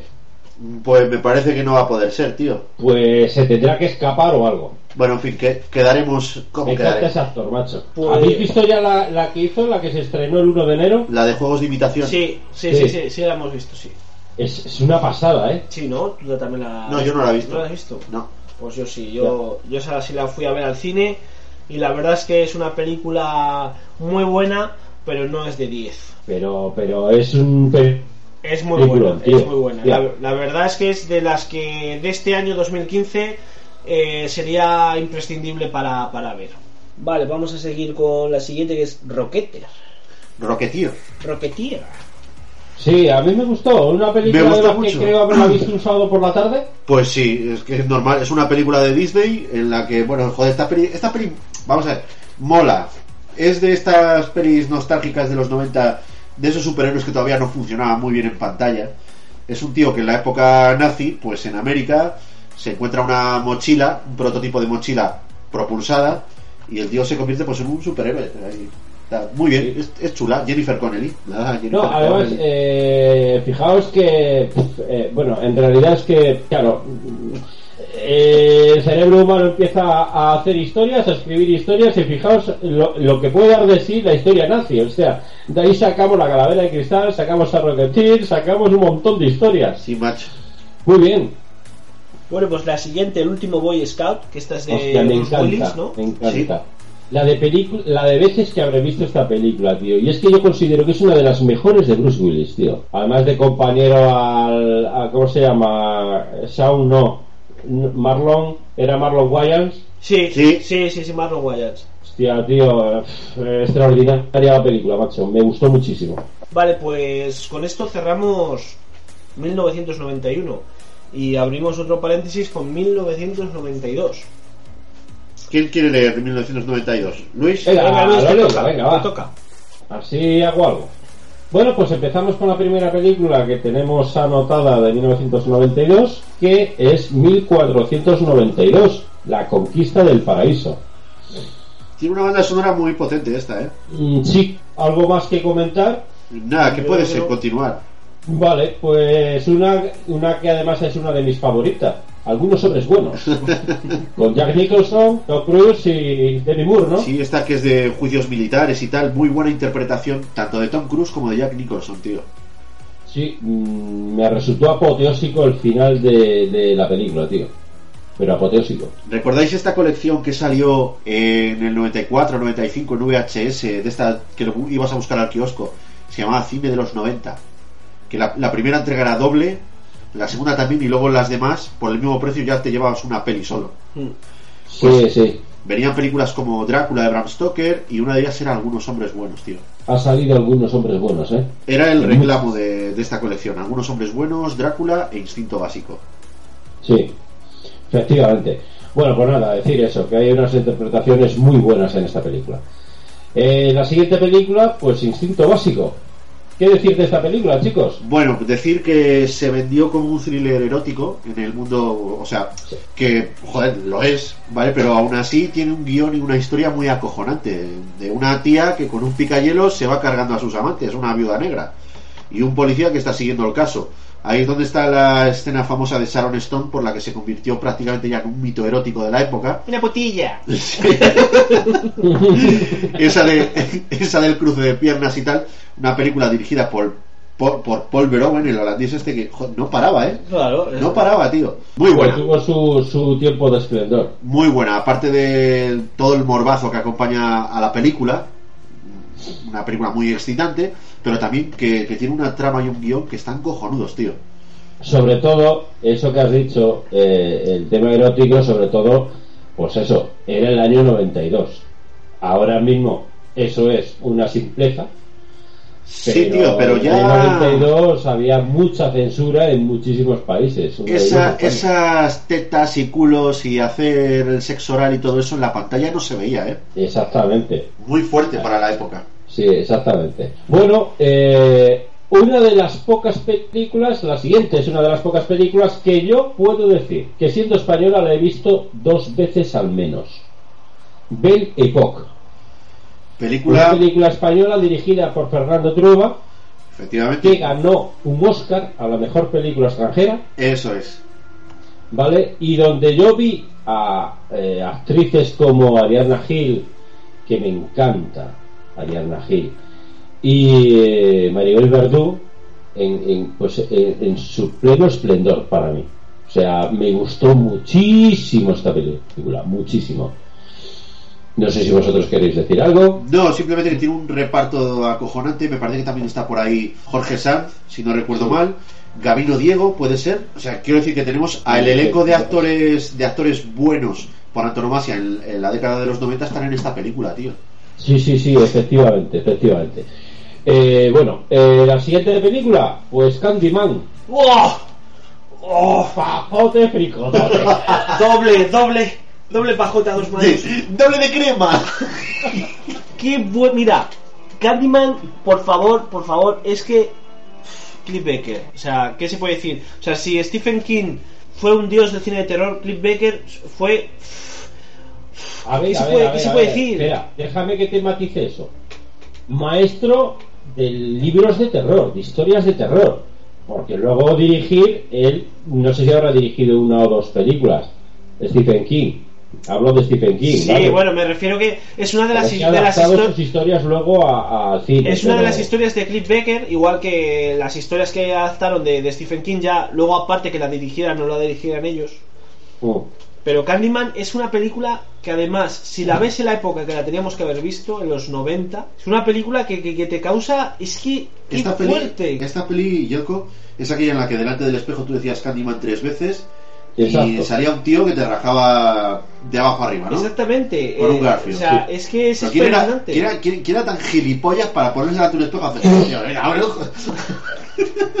No, bueno, nada, el comentario. tú. Para los que para los que digan, ¿y quién coños? ¿Quién coños era Cliff Baker? Es el maestro de Hellraiser. Sí, señor. Sí, señor. Mira. Hellraiser Que yo considero que eso es ser un maestro. Pero que es que no solo es Hellraiser, tío, que es Hellraiser, que es Candyman, que es Razas de Noche, que es un montón de películas, tío, El Señor Sí. de las Ilusiones, o sea, un montón y sin fin de películas del cine de terror. Razas, razas de noche no me suena, o sea que es porno. No, es una, pel- es, es una película de, de los 80 eh, que ha salido ahora mismo en formato Blu-ray y DVD que, que es por- que sale por primera vez. Entonces, eh, bueno, pues es una película mitiquísima de estas de que salen criaturas y cosas de estas de, De hecho, ochentera. de hecho, en Razas de Noche salen actores, actores como Kiefer Sutherland. Kiefer Sutherland sale en la película, eh, de hecho es protagonista en la película Razas de Noche y otros cuantos. Eh, a mí me suena, bueno, razas de noche no la he visto, pero me suena que a lo mejor estás confundiendo razas de noche, puede ser con jóvenes ocultos. Pues puede ser, no te lo discuto.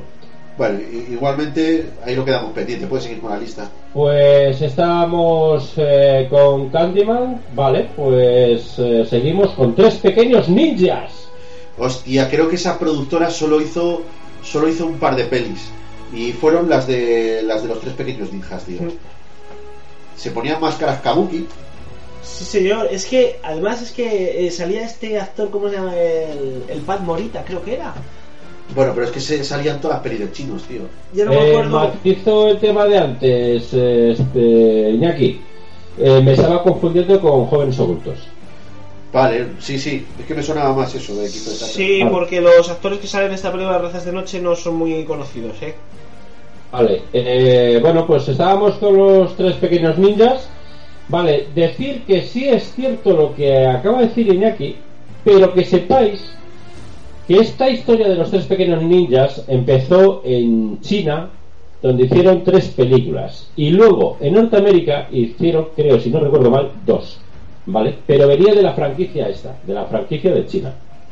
Porque recuerdo haberlas cogido yo del videoclub. Sí, bueno, tres, la y historia luego ver las norteamericanas. La historia de tres niños, tres hermanos, que, bueno, pues su tío es un maestro de Kung Fu de China y les enseña el Kung Fu y luego pues van por la vida eh, machacando gángsters, básicamente. Sí, básicamente es eso. los grandes guiones de las artes marciales, joder. Exactamente, eh, de los 90. La famosa frase de Rocky quiere a Emily. Rocky quiere a Emily. Vale, pues nada, eh, hablando de los ninjas, pues ahora vamos a una preciosa, preciosa, El aceite de la vida. Sí, Además es una historia real. Nick Nolte, Susan Sarandon, está muy bien esa película, es un drama de puta madre donde Nick Nolte ahí hace un papelón, pero de la hostia.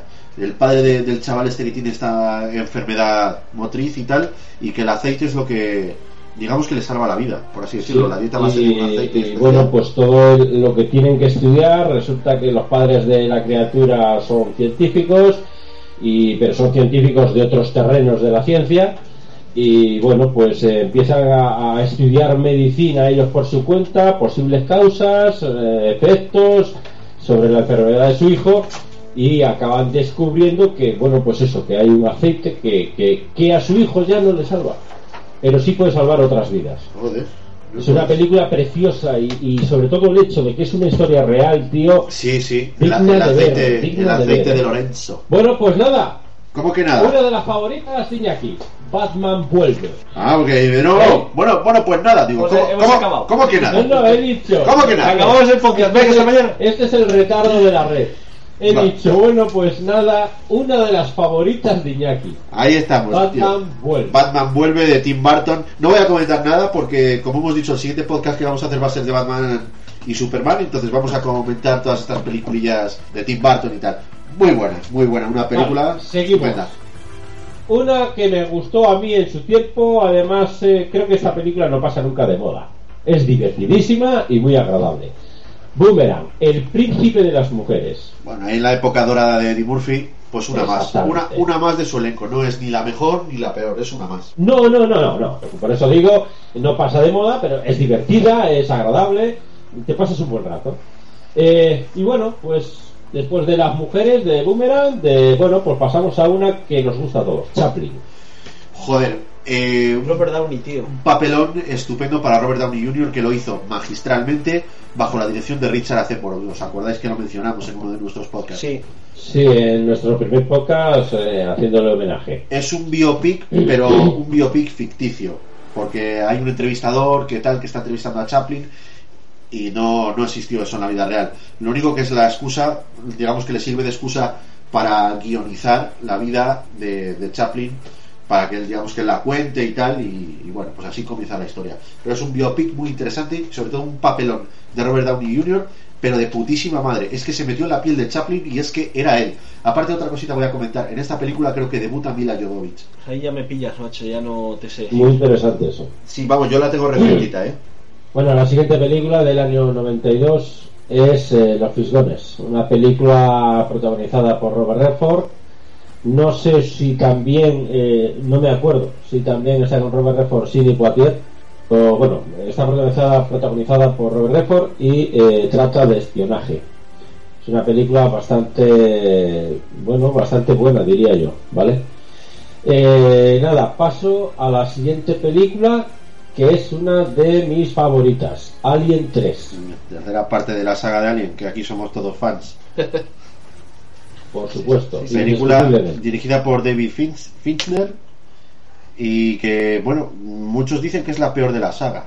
Bueno, como ya A mí es que me comentamos... gustan todas, tío. Sí, Bueno. está, está bien. Como ya comentamos en el podcast anterior, eh, Neil Blomkamp, cuando haga la siguiente secuela de Alien, va a obviar tanto la 3 como la 4 y va a tirar para adelante con una secuela de la 2. Bueno, ya hablaré yo con él cuando, Cuando pueda. quede con él Cuando y pueda. ya le meteré caña. A ver de qué va esto. Bueno, la siguiente película, una comedia para el domingo por la tarde, Beethoven. Y uno más en la familia. Exactamente, el que tenga familia, pues nada, todos juntitos en el salón, en el sofá y viendo la película y ya está. Unas palomitas y unos cubatas. Bueno, o Coca-Cola, va. Bueno, eh, ahora viene una que esto es mm, fricotote, fricotote total. Brain Deep, tu madre se ha comido a mi perro. Sí, señor. Vamos a ver. Sí, señor. Vamos a ver. Jelko, adelante, dale caña, que a ti te mola. No, no, De Peter Jackson. No es que no es que me mole, es que es de estas míticas de igual que mal gusto, que son películas que la gente que le encante la serie B y la gente que, que le encante las películas Troma y etcétera, etcétera, etcétera, pues tiene, tiene que verlas, tiene esa magia. esa, Magia. esa magia de, de sentarte delante Vamos del televisor y Vamos tomarte yogur del Himalaya y esas cosas. Yo lo que menos, la palabra que menos usaría sería magia. Pero bueno, vale. Vamos a ver, yo lo que sí diría es, bueno, pues es, yo creo, y si no me corregirá Iñaki, que es la primera película que hizo como director Peter Jackson. No, No, fue, fue- fue mal gusto. Mal gusto. sí. Pero mira, lo que sí te quiero A decir mal de... gusto fue la primera. Bueno, pues esta la siguiente, más de lo mismo. Es decir, eh, el que vea esta película porque dice, hostia, una película de Peter Jackson que no sabía yo. Vale, pues cuando la veas te arrepentirás. Ya está. Mira, sí que Pero debo bueno, decir... es de Peter Jackson. Esta película es para los amantes del gore gore, del gore mm, este que hacía furor en los 90, mm, tipo La Matanza de Texas y tal. De hecho, voy a mencionar una colección en los 90 también de VHS, de estas de kiosco que, que he mencionado antes. Y entre los títulos imprescindibles del género gore estaba esta. Estaba Mal Gusto, estaba La Matanza de Texas, incluso, que bueno, yo no sé por qué la incluyeron, pero incluso estaba abierto hasta el amanecer. Yo no sé por qué la incluyeron. Mm, Pero esta sí que es un clásico. Ya, bueno, lo de los vampiros y tal, sí puede pasar por gore, pero no, la, la cinta no era una cinta de gore al uso como, como género. Eh, sin embargo, para los amantes de este género, del género gore, es una de las imprescindibles. Esta, Reanimator, las que ha citado Yelko del, del Trauma Team y todo aquello, mm, el Vengador Tóxico y todas esas, pues Es son, más, son ¿qué, imprescindibles. qué cojones? Vamos, si queréis ya votar para un podcast que lo hagamos sobre cine gore, votar a Envía- mandarnos, enviarnos algo. Envía gore sí. De- debajo de donde de los que pongan no comer nada de todo el día. Pues esta película, decir además que tiene, de, de todos los elementos del gore, de todo de asco y tal y cual, tiene al final una escena, el gran clímax de, de una película gore, eh, lo marca esta, eh, vamos, lo marca Brady, tu madre se ha comido a mi perro. Es la gran película gore por antonomasia. Y con esto yo cierro, no quiero hablar más porque voy a parecer un erudito del género. No, es que encima acabo de comer y verás tú, verás tú que la liamos. En fin, paso a la siguiente película. Esta me mola a mí. Critters 4. ¡Buah! ¡Buah! Ahí vamos a buenísimo. hablar ya de Critters 3, Sí, pues pues, Critters 4. la conclusión de la saga, que esta, he de decir que, bueno, particularmente, o sea, la primera era en una aldea, la segunda no me acuerdo dónde, dónde era, la tercera en un edificio, y esta, que es la que cierra la saga, es, es en el espacio. Hostia. Es en el espacio, tío. Mola. Es Está un, muy bien. es un Jason X de, de la época. Bueno, sí, sí, sí, pero está No, muy yo bien. creo, yo os digo una cosa, yo creo que esta saga, porque son cuatro, se puede considerar una saga, eh, creo que sí que deberían de hacer un remake, tío. Ya está, ahí lo Yo, dejo. yo soy fan y estas son películas que no han sido editadas ni siquiera en DVD en España. Sí, sí están. Eh, ¿Sí? No, Las está, de- está la primera. No, están todas. Están en el Mediamar.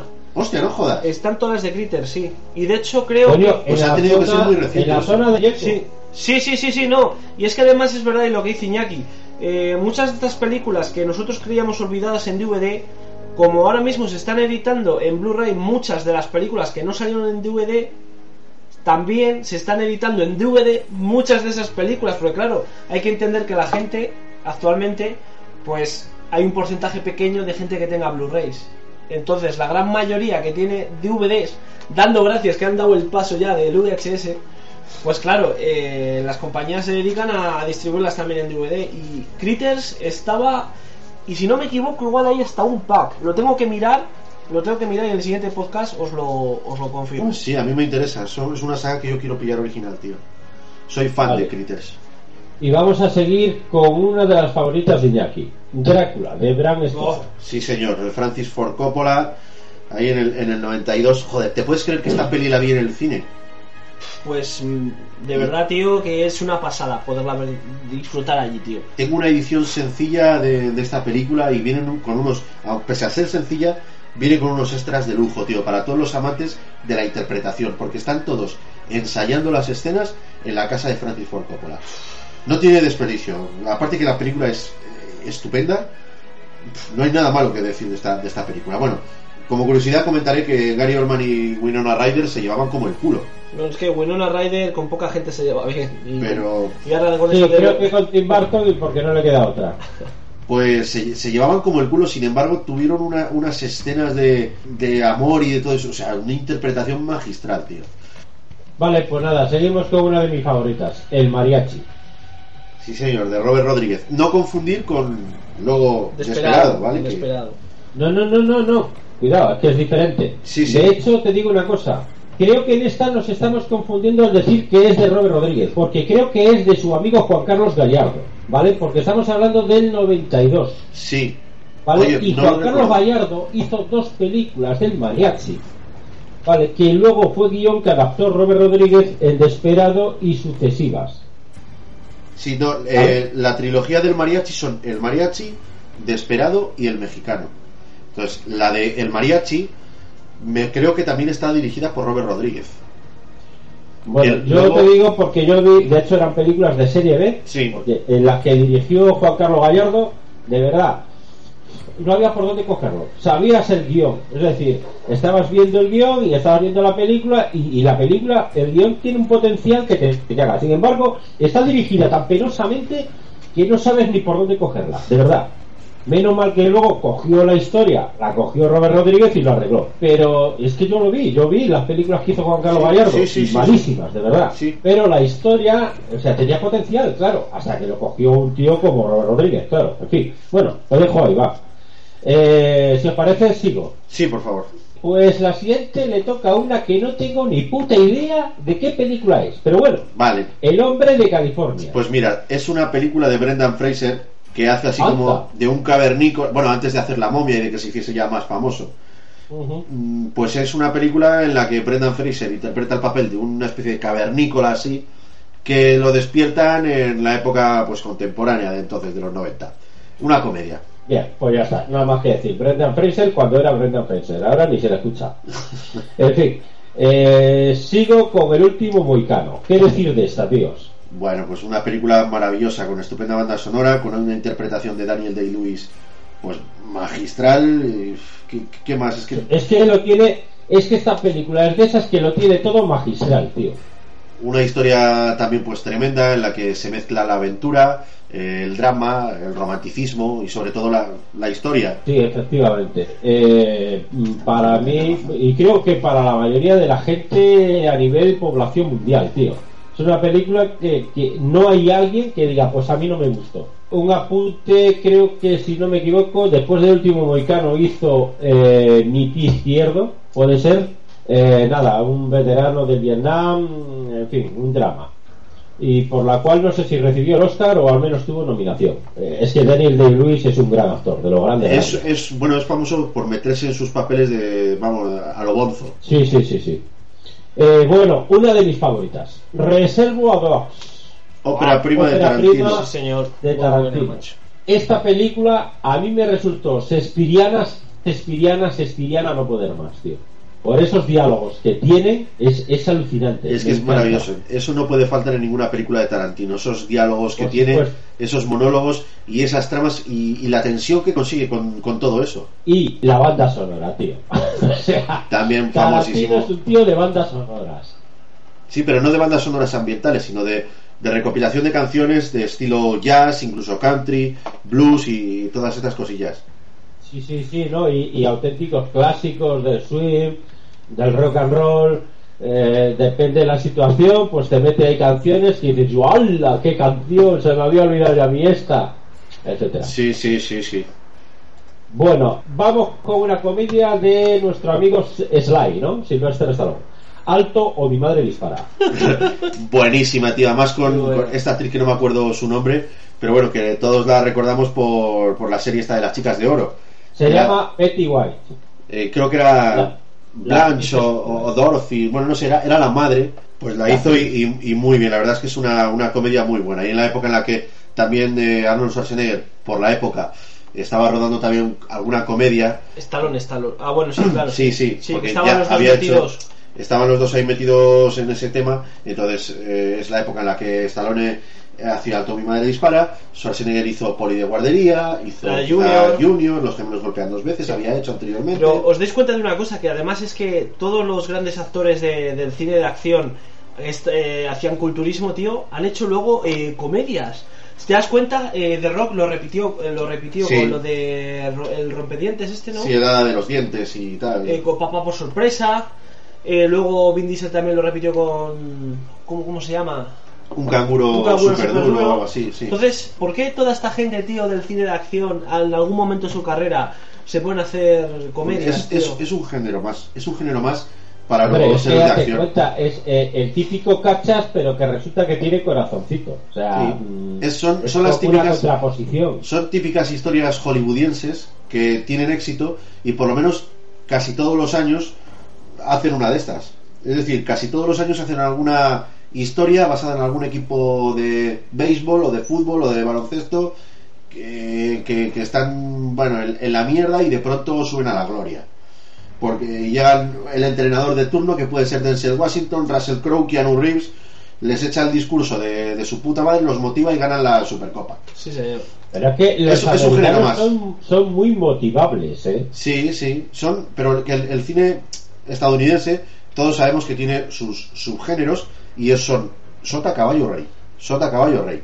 Comedia con un tipo duro. Vale, pues un compañero que sea todo lo contrario.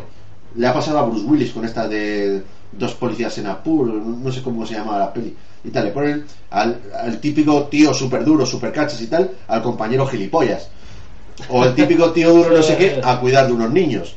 O, ¿sabes? Es, es bueno, Es que es curioso, pero es todos, recurrente. todos, todos. Es recurrente. Bueno, en fin, si os parece, damos por finalizado el tema ese. Sí, sí. Seguimos con una que nos gusta mucho, al menos a ti y a mí, que es el ejército de las tinieblas. ¡Oh! ¡Oh! Pajote fricotote. Doble pajote también, doble pajote. Tercera, tercera parte, o segunda, según se mire, de Evil Dead, Posesión Infernal. Bueno, ¿sabéis que ya está lo de Ash versus. eh, ¿Cómo se llama? Bruce. Sí, lo he, lo he leído por ahí. Que Joder, es otra, otra de las partes. No, no, ya se está rodando, ya hay imágenes. Hostia. Ya se está rodando.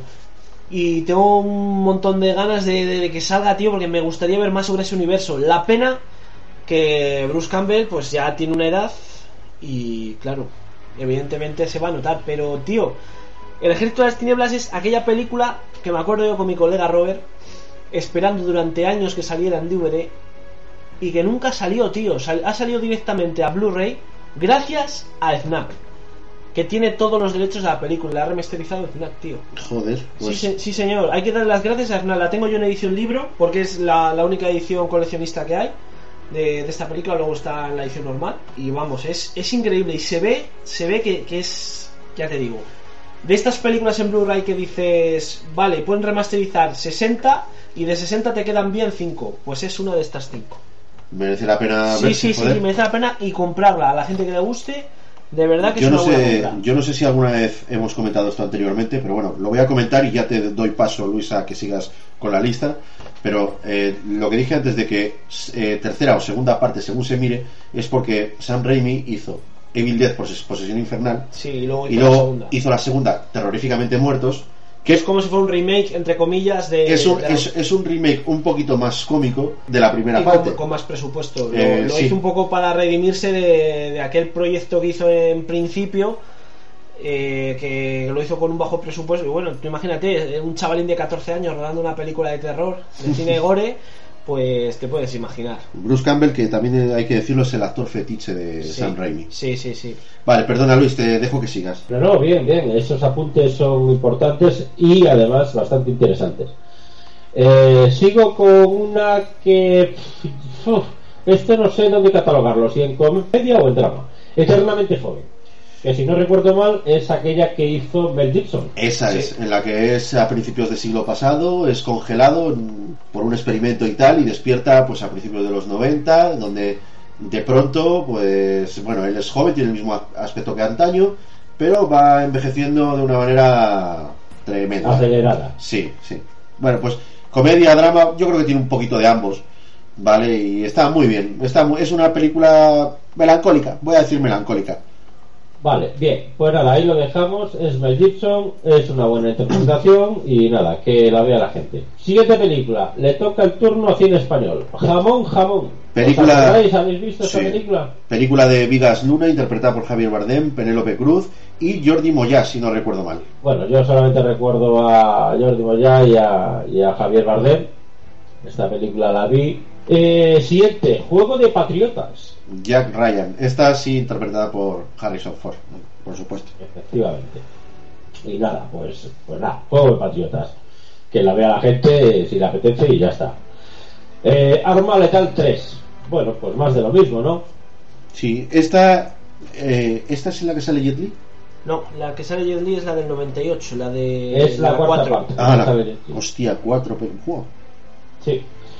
Bueno, pues nada, decir que sigue Mel Gibson en esta con sus locuras y Danny Glover sufriéndolas.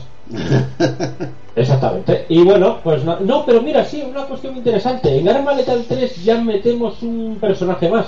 Sí, Que yo es el personaje de, de Lana Turner, no, de. Sí, sí, que hace del de la policía. Esta... Me pasa, me pasa una cosa muy curiosa con esta saga, es que las pelis las mezclo, tío.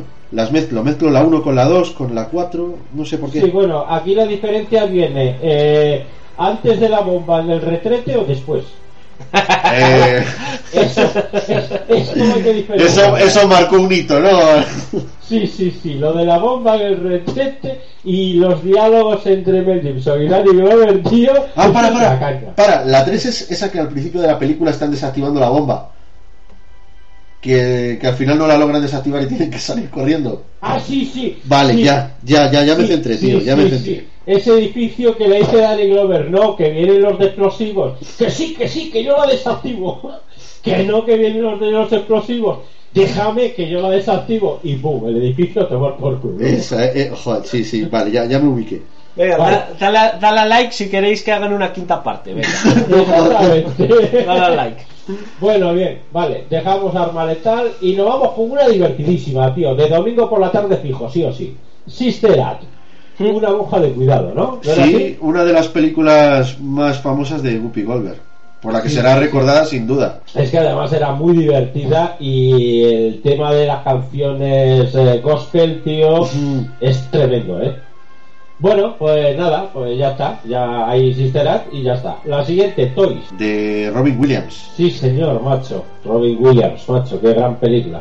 Bueno, gran película, a ver, una comedia. Bueno, pues un- uno de los trabajos que dramática, sol- diría yo, ¿no? sí, uno de los trabajos que solía hacer por la época, muy bien ejecutado. Exactamente, sí, perfecto, perfecto. El comentario que has hecho es perfecto. Y bueno, una que. ¿Qué quieres que te diga? Yo es que paso de comentarla. Wayne's World, que desparrame. Es muy buena, tío. Es muy buena. El mundo de Wayne, el mundo de Wayne, caña, caña, es genial. Eh, Tío, no sé, es una chorrada de película, igual que la de Billy T. Es una chorrada, pero no sé por qué a mí me gusta muchísimo, joder. Me gusta esta y, y la segunda parte. Pues porque la, la locura, la locura de los 90 y de, de ese, de ese de rock heavy, ese rock heavy de, de los de principios de los 90, protagonizada por Michael Myers. Bueno, pues es una es una chorrada, o sea, de los creadores de Policías Polis, chorrada chorra. Pues esto es una chorrada chorra. Pero bueno, Sí. mola, es una peli divertida, una peli de colegas en las que hay aventuras. hay- Policías, Una, policías. una, una- prácticamente una road movie, ¿no? No, no exactamente, no, no llega, pero bueno, es, es de ese estilo de humor. Por ahí va. Bueno, pues nada, si os parece, sigo. Sí, sí. Nada, una muy famosa en los 90, en toda la década de los 90, el guardaespaldas. Tremenda película por la que Whitney Houston siempre será recordada. Sí, por nada más. Sí, y bueno, pues eh, Pero la- aparte la- de la voz, también cuenta. Igual, igual como actriz no destacó demasiado, pero bueno. Quiero bueno. decir, quiero decir, y voy a matizar el tema porque es verdad que no puedo decir que por nada más, porque tiene un- tenía una pedazo voz increíble. Pero como se metió en asuntos de drogas y estas historias, a tomar por saco Whitney Houston. O sea, Bueno, pues es como todo, cuando tienes el éxito, cuando tienes la fama, cuando tienes todo, ¿cuántos actores de Hollywood eh, han fallecido en esas condiciones, no? Ya, pero fíjate que quiero decir, eh, en este caso, a Whitney Houston incluso se la va a recordar más por el guardaespaldas que por su música, que era una maravilla. ¿Sabes? Es que el guardaespaldas también está, está muy bien. bueno, es una película eh, es una película que nos hemos olvidado que está protagonizada por Kevin Costner. Kevin Costner, sí. Joder, que o Y sea, además no- haciendo un papel Nada, de, eh, de guardaespaldas próximo podcast especialista. ¿eh? Kevin Costner. Hostia, ya estamos acumulando ya mucho temario, ¿eh? Vale, Bueno. nada, sigue, sigue. Pues aquí una de mis, mis guays guays, que además ya lo comenté antes, Hellraiser 3. Eh, una de un actor que no soporto, Jaque al asesino. A Christopher Lambert. A ver, era una afirmación Ya. que no me gusta a este tío y sin embargo esta película me gustó mucho. Es muy interesante. Como he dicho, es, es una película de género policíaco. Bueno, pues eso, que, que, bueno, pues se investiga los crímenes de un asesino en serie que utiliza como, como temario, pues, jugadas de ajedrez. Y llaman a un ajedrecista muy famoso, que es Christopher Lambert, pues para, bueno, intentar cazarlo y tal. Siguiente película, Kickboxer 3. Mira, Bueno, pues eh, poco que decir. Un Sí, poco. ya lo a- hemos dicho todo con la segunda. aún, eh, es que a partir ya de la segunda se centran en Tom Poe, que es el malo, y por lo visto debe de ser en una es un gángster, en otras no sé qué, no sé cuál. Por cierto, por cierto, tío, eh, hay que comentar de Tom Poe, del personaje Tom Poe. Sí, es- que, que- que era modelo. Que era modelo de. sí, toda esa caracterización de las cicatrices y tal se hizo para la película. Esto porque- para- porque era- Y el tío, el tío es un héroe tailandés, vamos, es un campeón de kickboxer. y No, no, no, no, no, no, no, no, no, señora. Tom Poe es íntimo amigo de Van Damme y era un compañero suyo del gimnasio donde entrenaba Jean-Claude Van Damme en Bélgica. Anda, coño. Sí, señor. Cuando firmó el contrato Jean-Claude Van Damme con la Canon para hacer películas y demás, cuando surgió el tema de, de, de Kickboxer, no encontraban al actor adecuado para Tom Poe. Y entonces él llevó a su amigo para que hiciera una prueba. Y ese, el Tom Poe este, es belga, el de Kickboxer. Sí, sí, sí, sí. Eh, si os parece, seguimos Por supuesto que sí. con una de puta madre. Mi primo Vini, con Joe Pesci ahí a la cabeza. La siguiente, para que me pilles con los pantalones bajados. Soldado Universal, a ver si tiene huevos de pillarme. A ver, dirigida, dirigida por Venga, Roland. Soldado Universal, pues es Roland una Emmerich. Van Damme, ¿no? Jean-Claude Van Damme, Dolph Lundgren, pues dos de los grandes juntados en una película de ciencia ficción que la verdad es que fue el inicio de una carrera prometedora de Roland Emmerich. Sí, porque después hizo Stargate y después hizo Independence Day. Que con, que con Stargate, Independence Day, incluso hasta ya con, Gox- con Godzilla, que, que yo creo que fue lo más alto ya. Bueno, yo creo que se quedó Independence Day. El día de mañana, 2012. Sí, pero luego son películas que siempre han ido sobre catástrofes y no es que hayan sido muy punteras a la hora de, de mencionarse luego, porque luego el día del mañana, el día de mañana 2012 estas películas están bien, pues por ejemplo para ver Bueno, un, mira. un ratico por, por la noche una película así de acción y tal, pero Para no centrarnos en Roland Emmerich, te diré que es una de las mejores películas de Jean-Claude Van Damme y las demás secuelas que tuvo fueron una mierda de serie B. eh, a ver, estuvo la Bueno, segunda y la hay que tercera mencionar una cosa. con Bar Reynolds para, para televisión y luego ya la, la cuarta que sería la segunda oficial de cine que fue con Jean-Claude Van Damme y con Michael J. White Michael J. White Sí. en aquel entonces no era conocido pero ahora Michael J. White es uno de los mejores actores de artes marciales que hay en el, en el mundo de- del cine eh, joder, mismamente sale hasta en el Caballero Oscuro o sea, sí. Y en la serie Arrow hace... y en la, en la serie Arrow sale también en la, en la nueva la web serie de, de Mortal Kombat haciendo de Jax y, y bueno pues es un actor que, que ha tenido repercusión en el cine no grande como otros actores pero pero ha tenido vamos Hombre, fue Spawn. Spawn sí señor Sigo con los tres mosqueteros. En Con- el año 92, los tres mosqueteros. Con Kiefer Sutherland, Chris O'Donnell, que hacía de D'Artagnan, Charlie Sheen, Sí, además es una película que es una producción de Disney. y aquí la banda sonora sí que era por Sting, Brian Adams y Rod Stewart, si no recuerdo mal. Y no sé si me dejó alguien más. Vale, pues nada, pues vamos con la última película que tengo anotada para el año 92, que es Cool World, una rubia entre dos mundos. Sí, una película protagonizada por Brad Pitt, tu gran amigo Gabriel Byrne, y bueno, como protagonista principal tenemos a Kim Basinger, esa película en la que hacía un dibujo animado.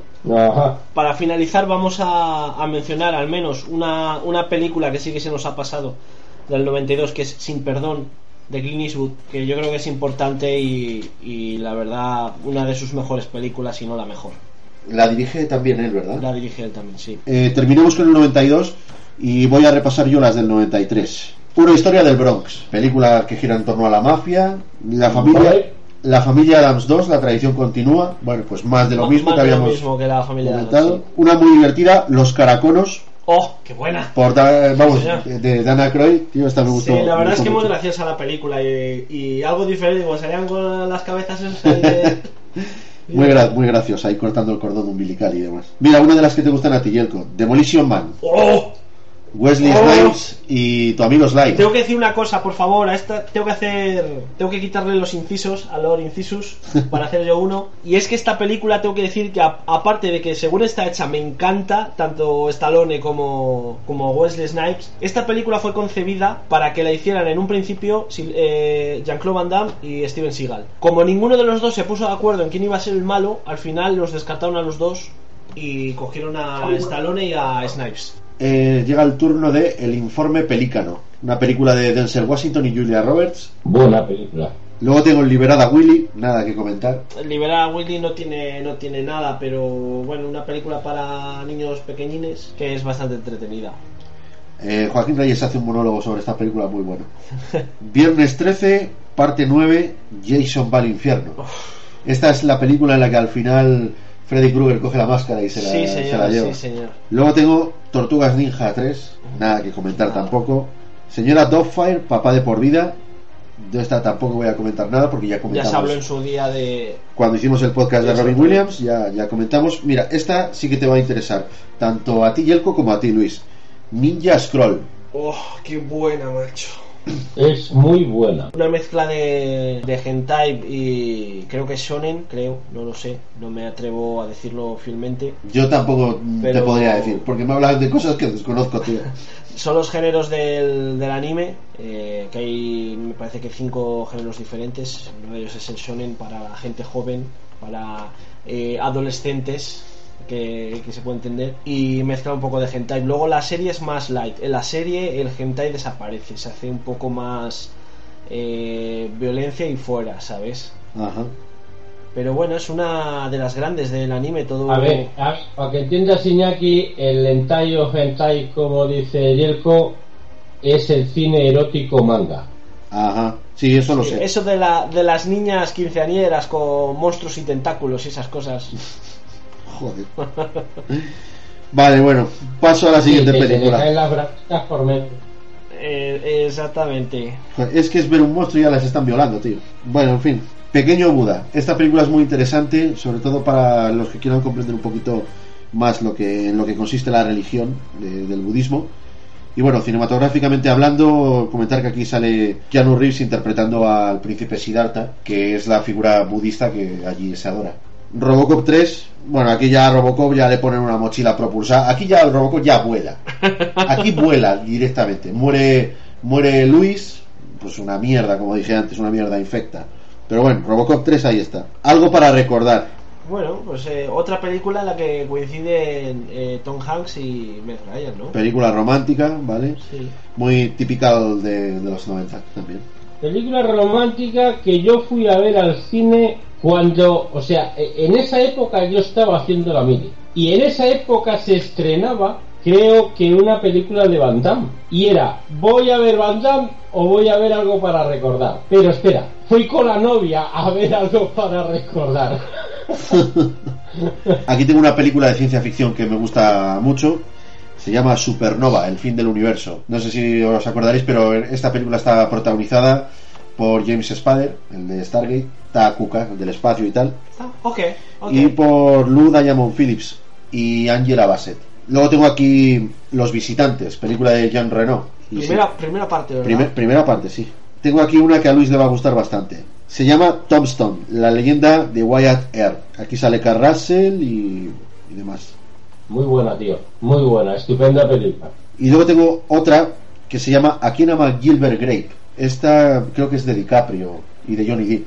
Sí, Johnny Depp, jovencísimo. Tengo también Beethoven 2, secuela de Beethoven. Daniel el Travieso. Nada que decir. Daniel, entonces, es, es que fue el año de las películas, tío, de, de este chico es un demonio, Daniel el Travieso, solo en casa, etcétera, etcétera, etcétera, macho. Es que en los 90 tuvo Mira, mucho. Daniel, en Daniel el Travieso, el que hace de malo, hay un ladronzuelo y tal, es Christopher Lloyd. Luego tengo una película que Luis nos puede comentar. Se llama Un día de furia. Hostia, Un día de furia no es Muy esta buena película, película de, de Michael, Michael Douglas. Douglas. Sí, señor, cuando se va en el coche y lo empiezan a crispar los nervios todo el mundo, que al final, bueno, pues, pues eso, pierde, pierde un poco el sentido. Luego tengo otro peliculón, En el nombre del padre. Del Hijo y del. Espíritu Santo. Espectacular. Otro peliculón, El fugitivo. ¡Oh! El fugitivo, tío. Harrison, Harrison Ford, sí, sí, y Tommy Lee Jones.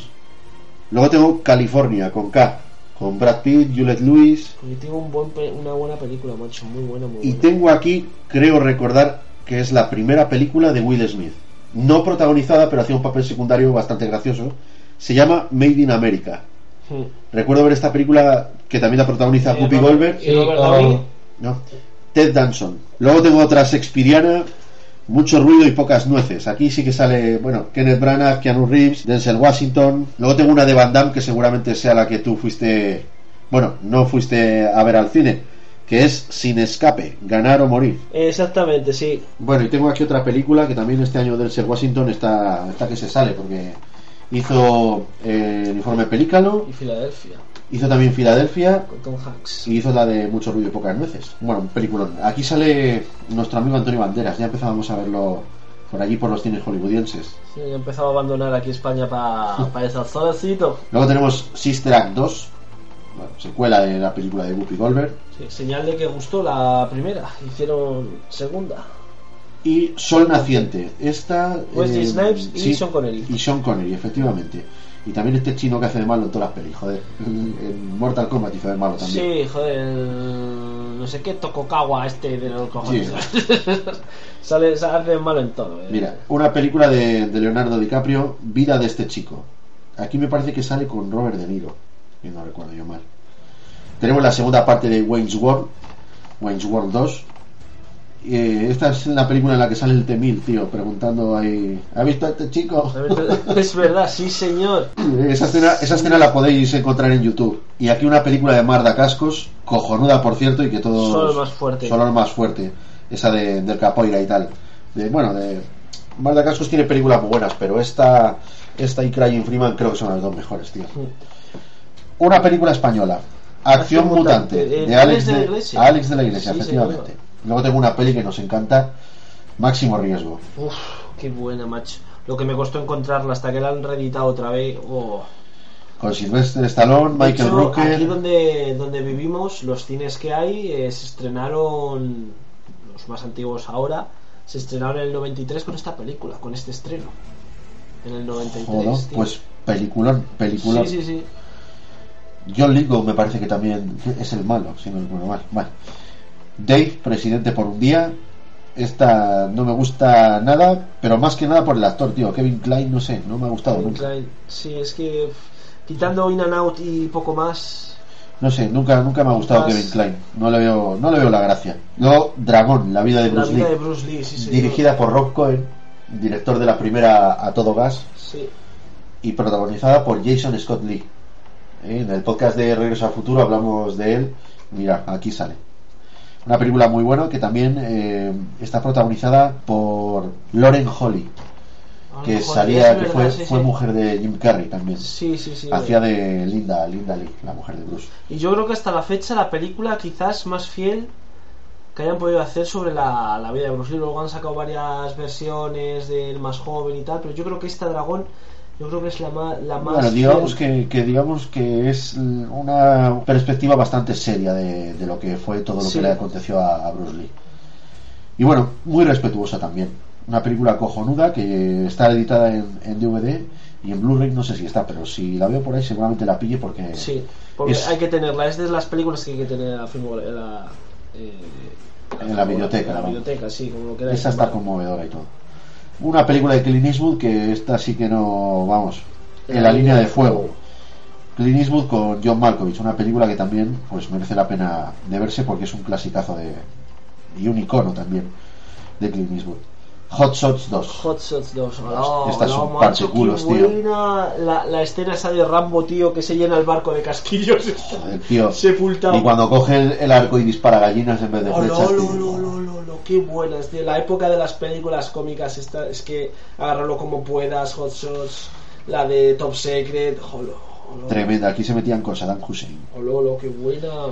Mira, Y otra película de las de las que nos estaba hablando Luis, La lista de Schindler, Sí, de Spielberg, protagonizada por Liam Neeson, Ralph Fiennes, Ben Kingsley, bueno, pues un peliculón, lo único que yo siempre he dicho, a mí se me hace muy larga esta película, pero entiendo que es necesario, tiene que ser así. Mira quién habla ahora, tercera y última entrega de esta saga de Mira quién habla. Aquí los que hablan son los perros en vez de los niños. Curiosa, yo os he contado que mi, mi primera novia, sus padres dis- disponían de un videoclub, dispusieron, eh, y bueno, en los 80, 90, y esta es una de las películas que, que tenían el desván, me acuerdo, me acuerdo mucho de, de esa época.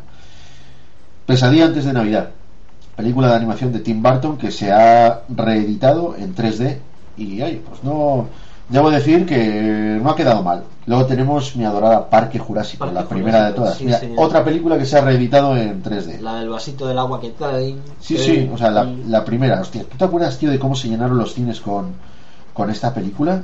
Esto fue un, todo un puto acontecimiento, tronco. Luego salió un merchandising ahí de, de bueno, de dinosaurios por todos los sitios. Bueno, de hecho, solo hay que ver cómo se están volcando con la cuarta entrega que, que va a salir ahora eh, para el verano.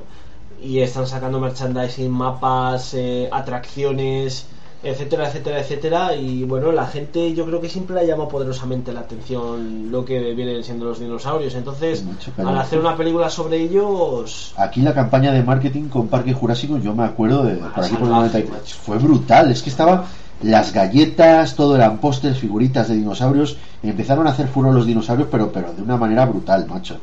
Y me quedó muy, muy grabado. Mira, yo esta película la fui a ver al cine Barrueco, un cine, pues, mm, eh, un cine de Zamora, muy antiquísimo.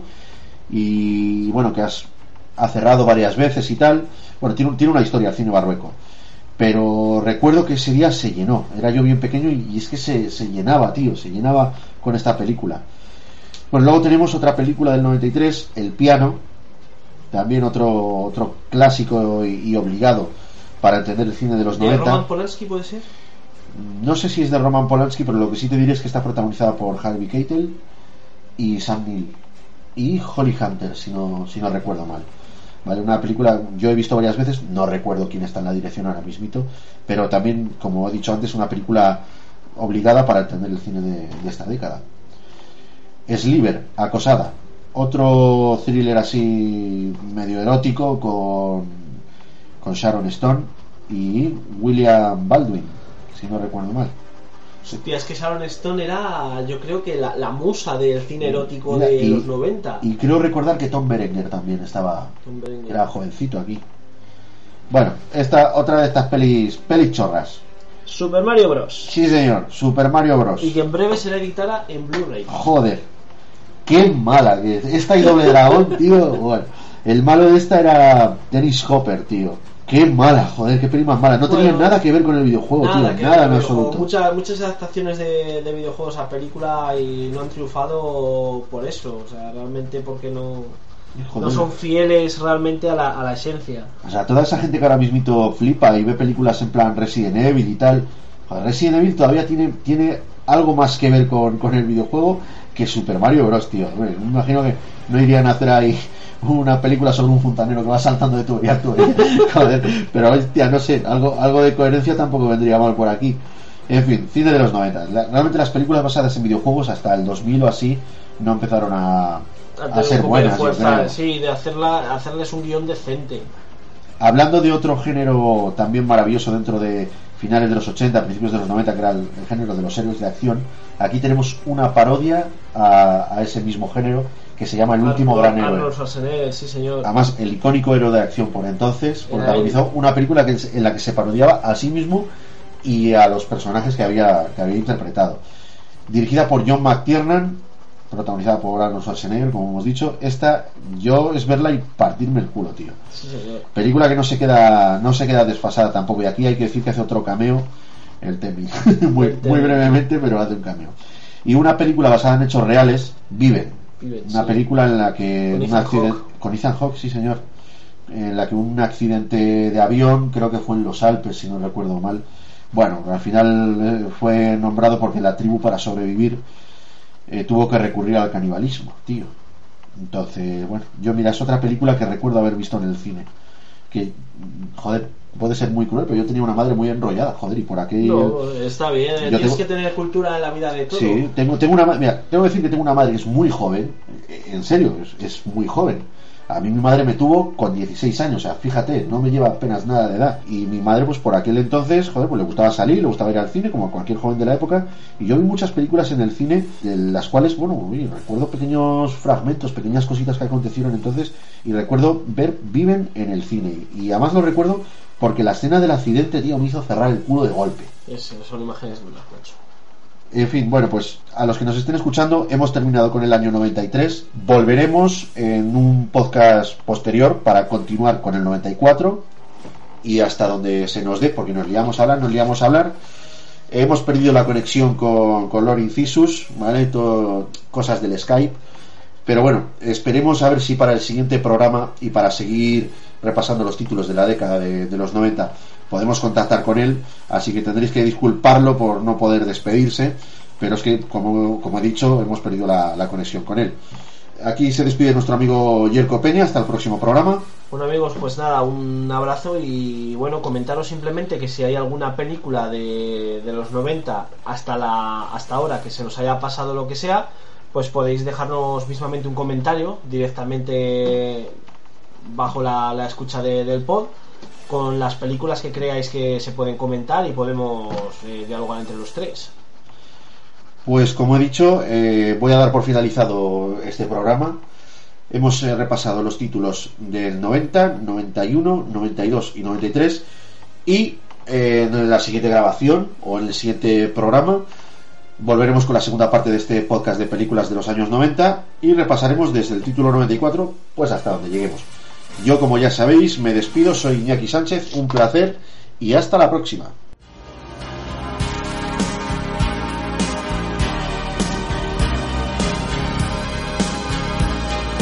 Adiós, mi amor.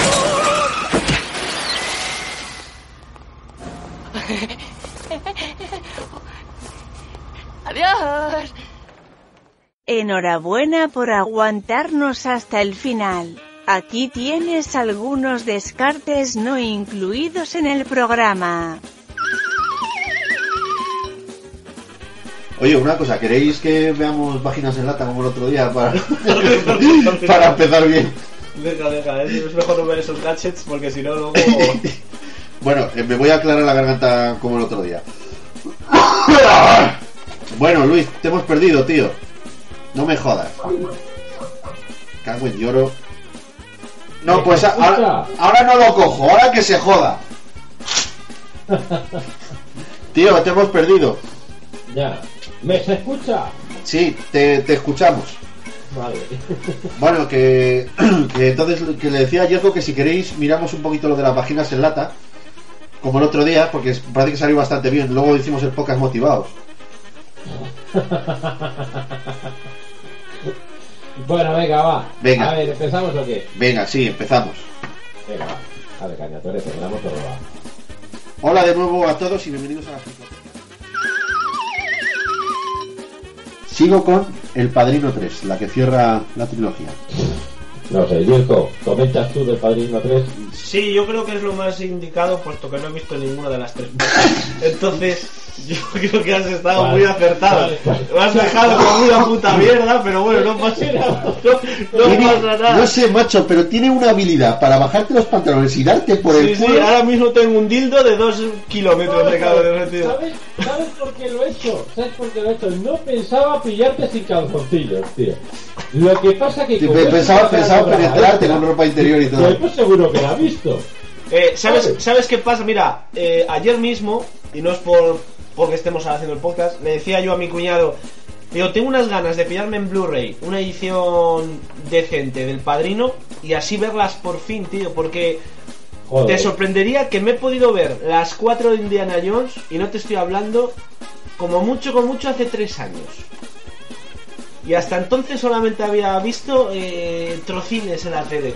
O sea, puede pasar, ¿eh? Puede Ahora pasar. todos los picototes se preguntarán ¿Y qué ha estado haciendo el resto de su vida, Yelko? Pues las, las otras 300 millones de películas eran todas putas basuras que yo creo que eran no de serie B, sino de serie Z. y no estoy hablando de Dragon Ball. Pues eh, Buen apunte. Eh, he, visto, he visto mucho cine y quizá las más importantes me las, me las he dejado, me las he querido dejar para momentos de, de mi vida en la que me haga falta eh, esa semillita para poder seguir eh, apostando por el cine, ¿no? O sea, el momento que ya no encuentras en la actualidad nada decente y nada bueno, Bueno, también es verdad que los grandes clásicos del cine siempre van a ser asequibles, o sea que... claro, Sí, entonces... sí. Vale, quiero cambiar un poquito ya con eso. un poquito. Desde aquí hacemos, lanzamos una oferta que no podréis rechazar. Eh, ¿Y dónde está la oferta? Acabo de citar una de las famosas frases del padrino, tío. Joder, macho. Me habéis dejado, me habéis dejado aquí solo, tío. calzoncillos. Pero ¿cómo somos tan cerdetes, eh? ¿Cómo nos gusta hacer los podcasts desnudos? Cazador blanco, corazón negro. No, no, esta sí que es una gran película, tío. Vamos, a mí me gustó. Si no la has visto. Qué cabrón.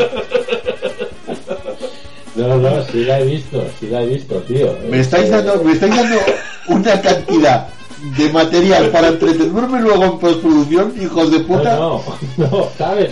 Lo que pasa que esto solo tienes que hacer una parte. A ver, tú haces dos carpetas. Una, podcast. Otra, toma falsas. ¿Vale? Y ya está, tío. Y, y, y lo usas. En fin, ahora sí, esto sí que es un película.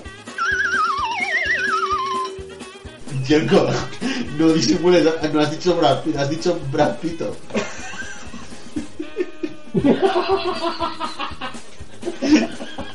No, ya como estamos. Bueno. ¿Qué? Viendo latas, ¿no? Sí, sí.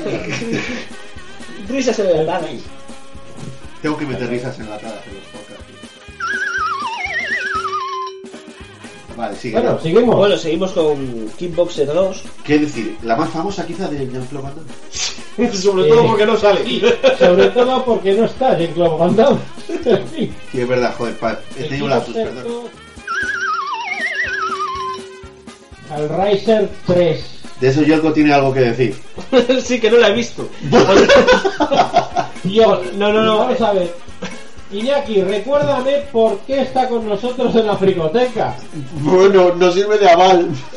Ah, vale. ah, vale. Vale, de acuerdo, bueno. Puta madre, mi primo Olvini, con Joe Pesci ahí a la cabeza. ¿Solo, ¿Solo yo Percy o sale también alguno más?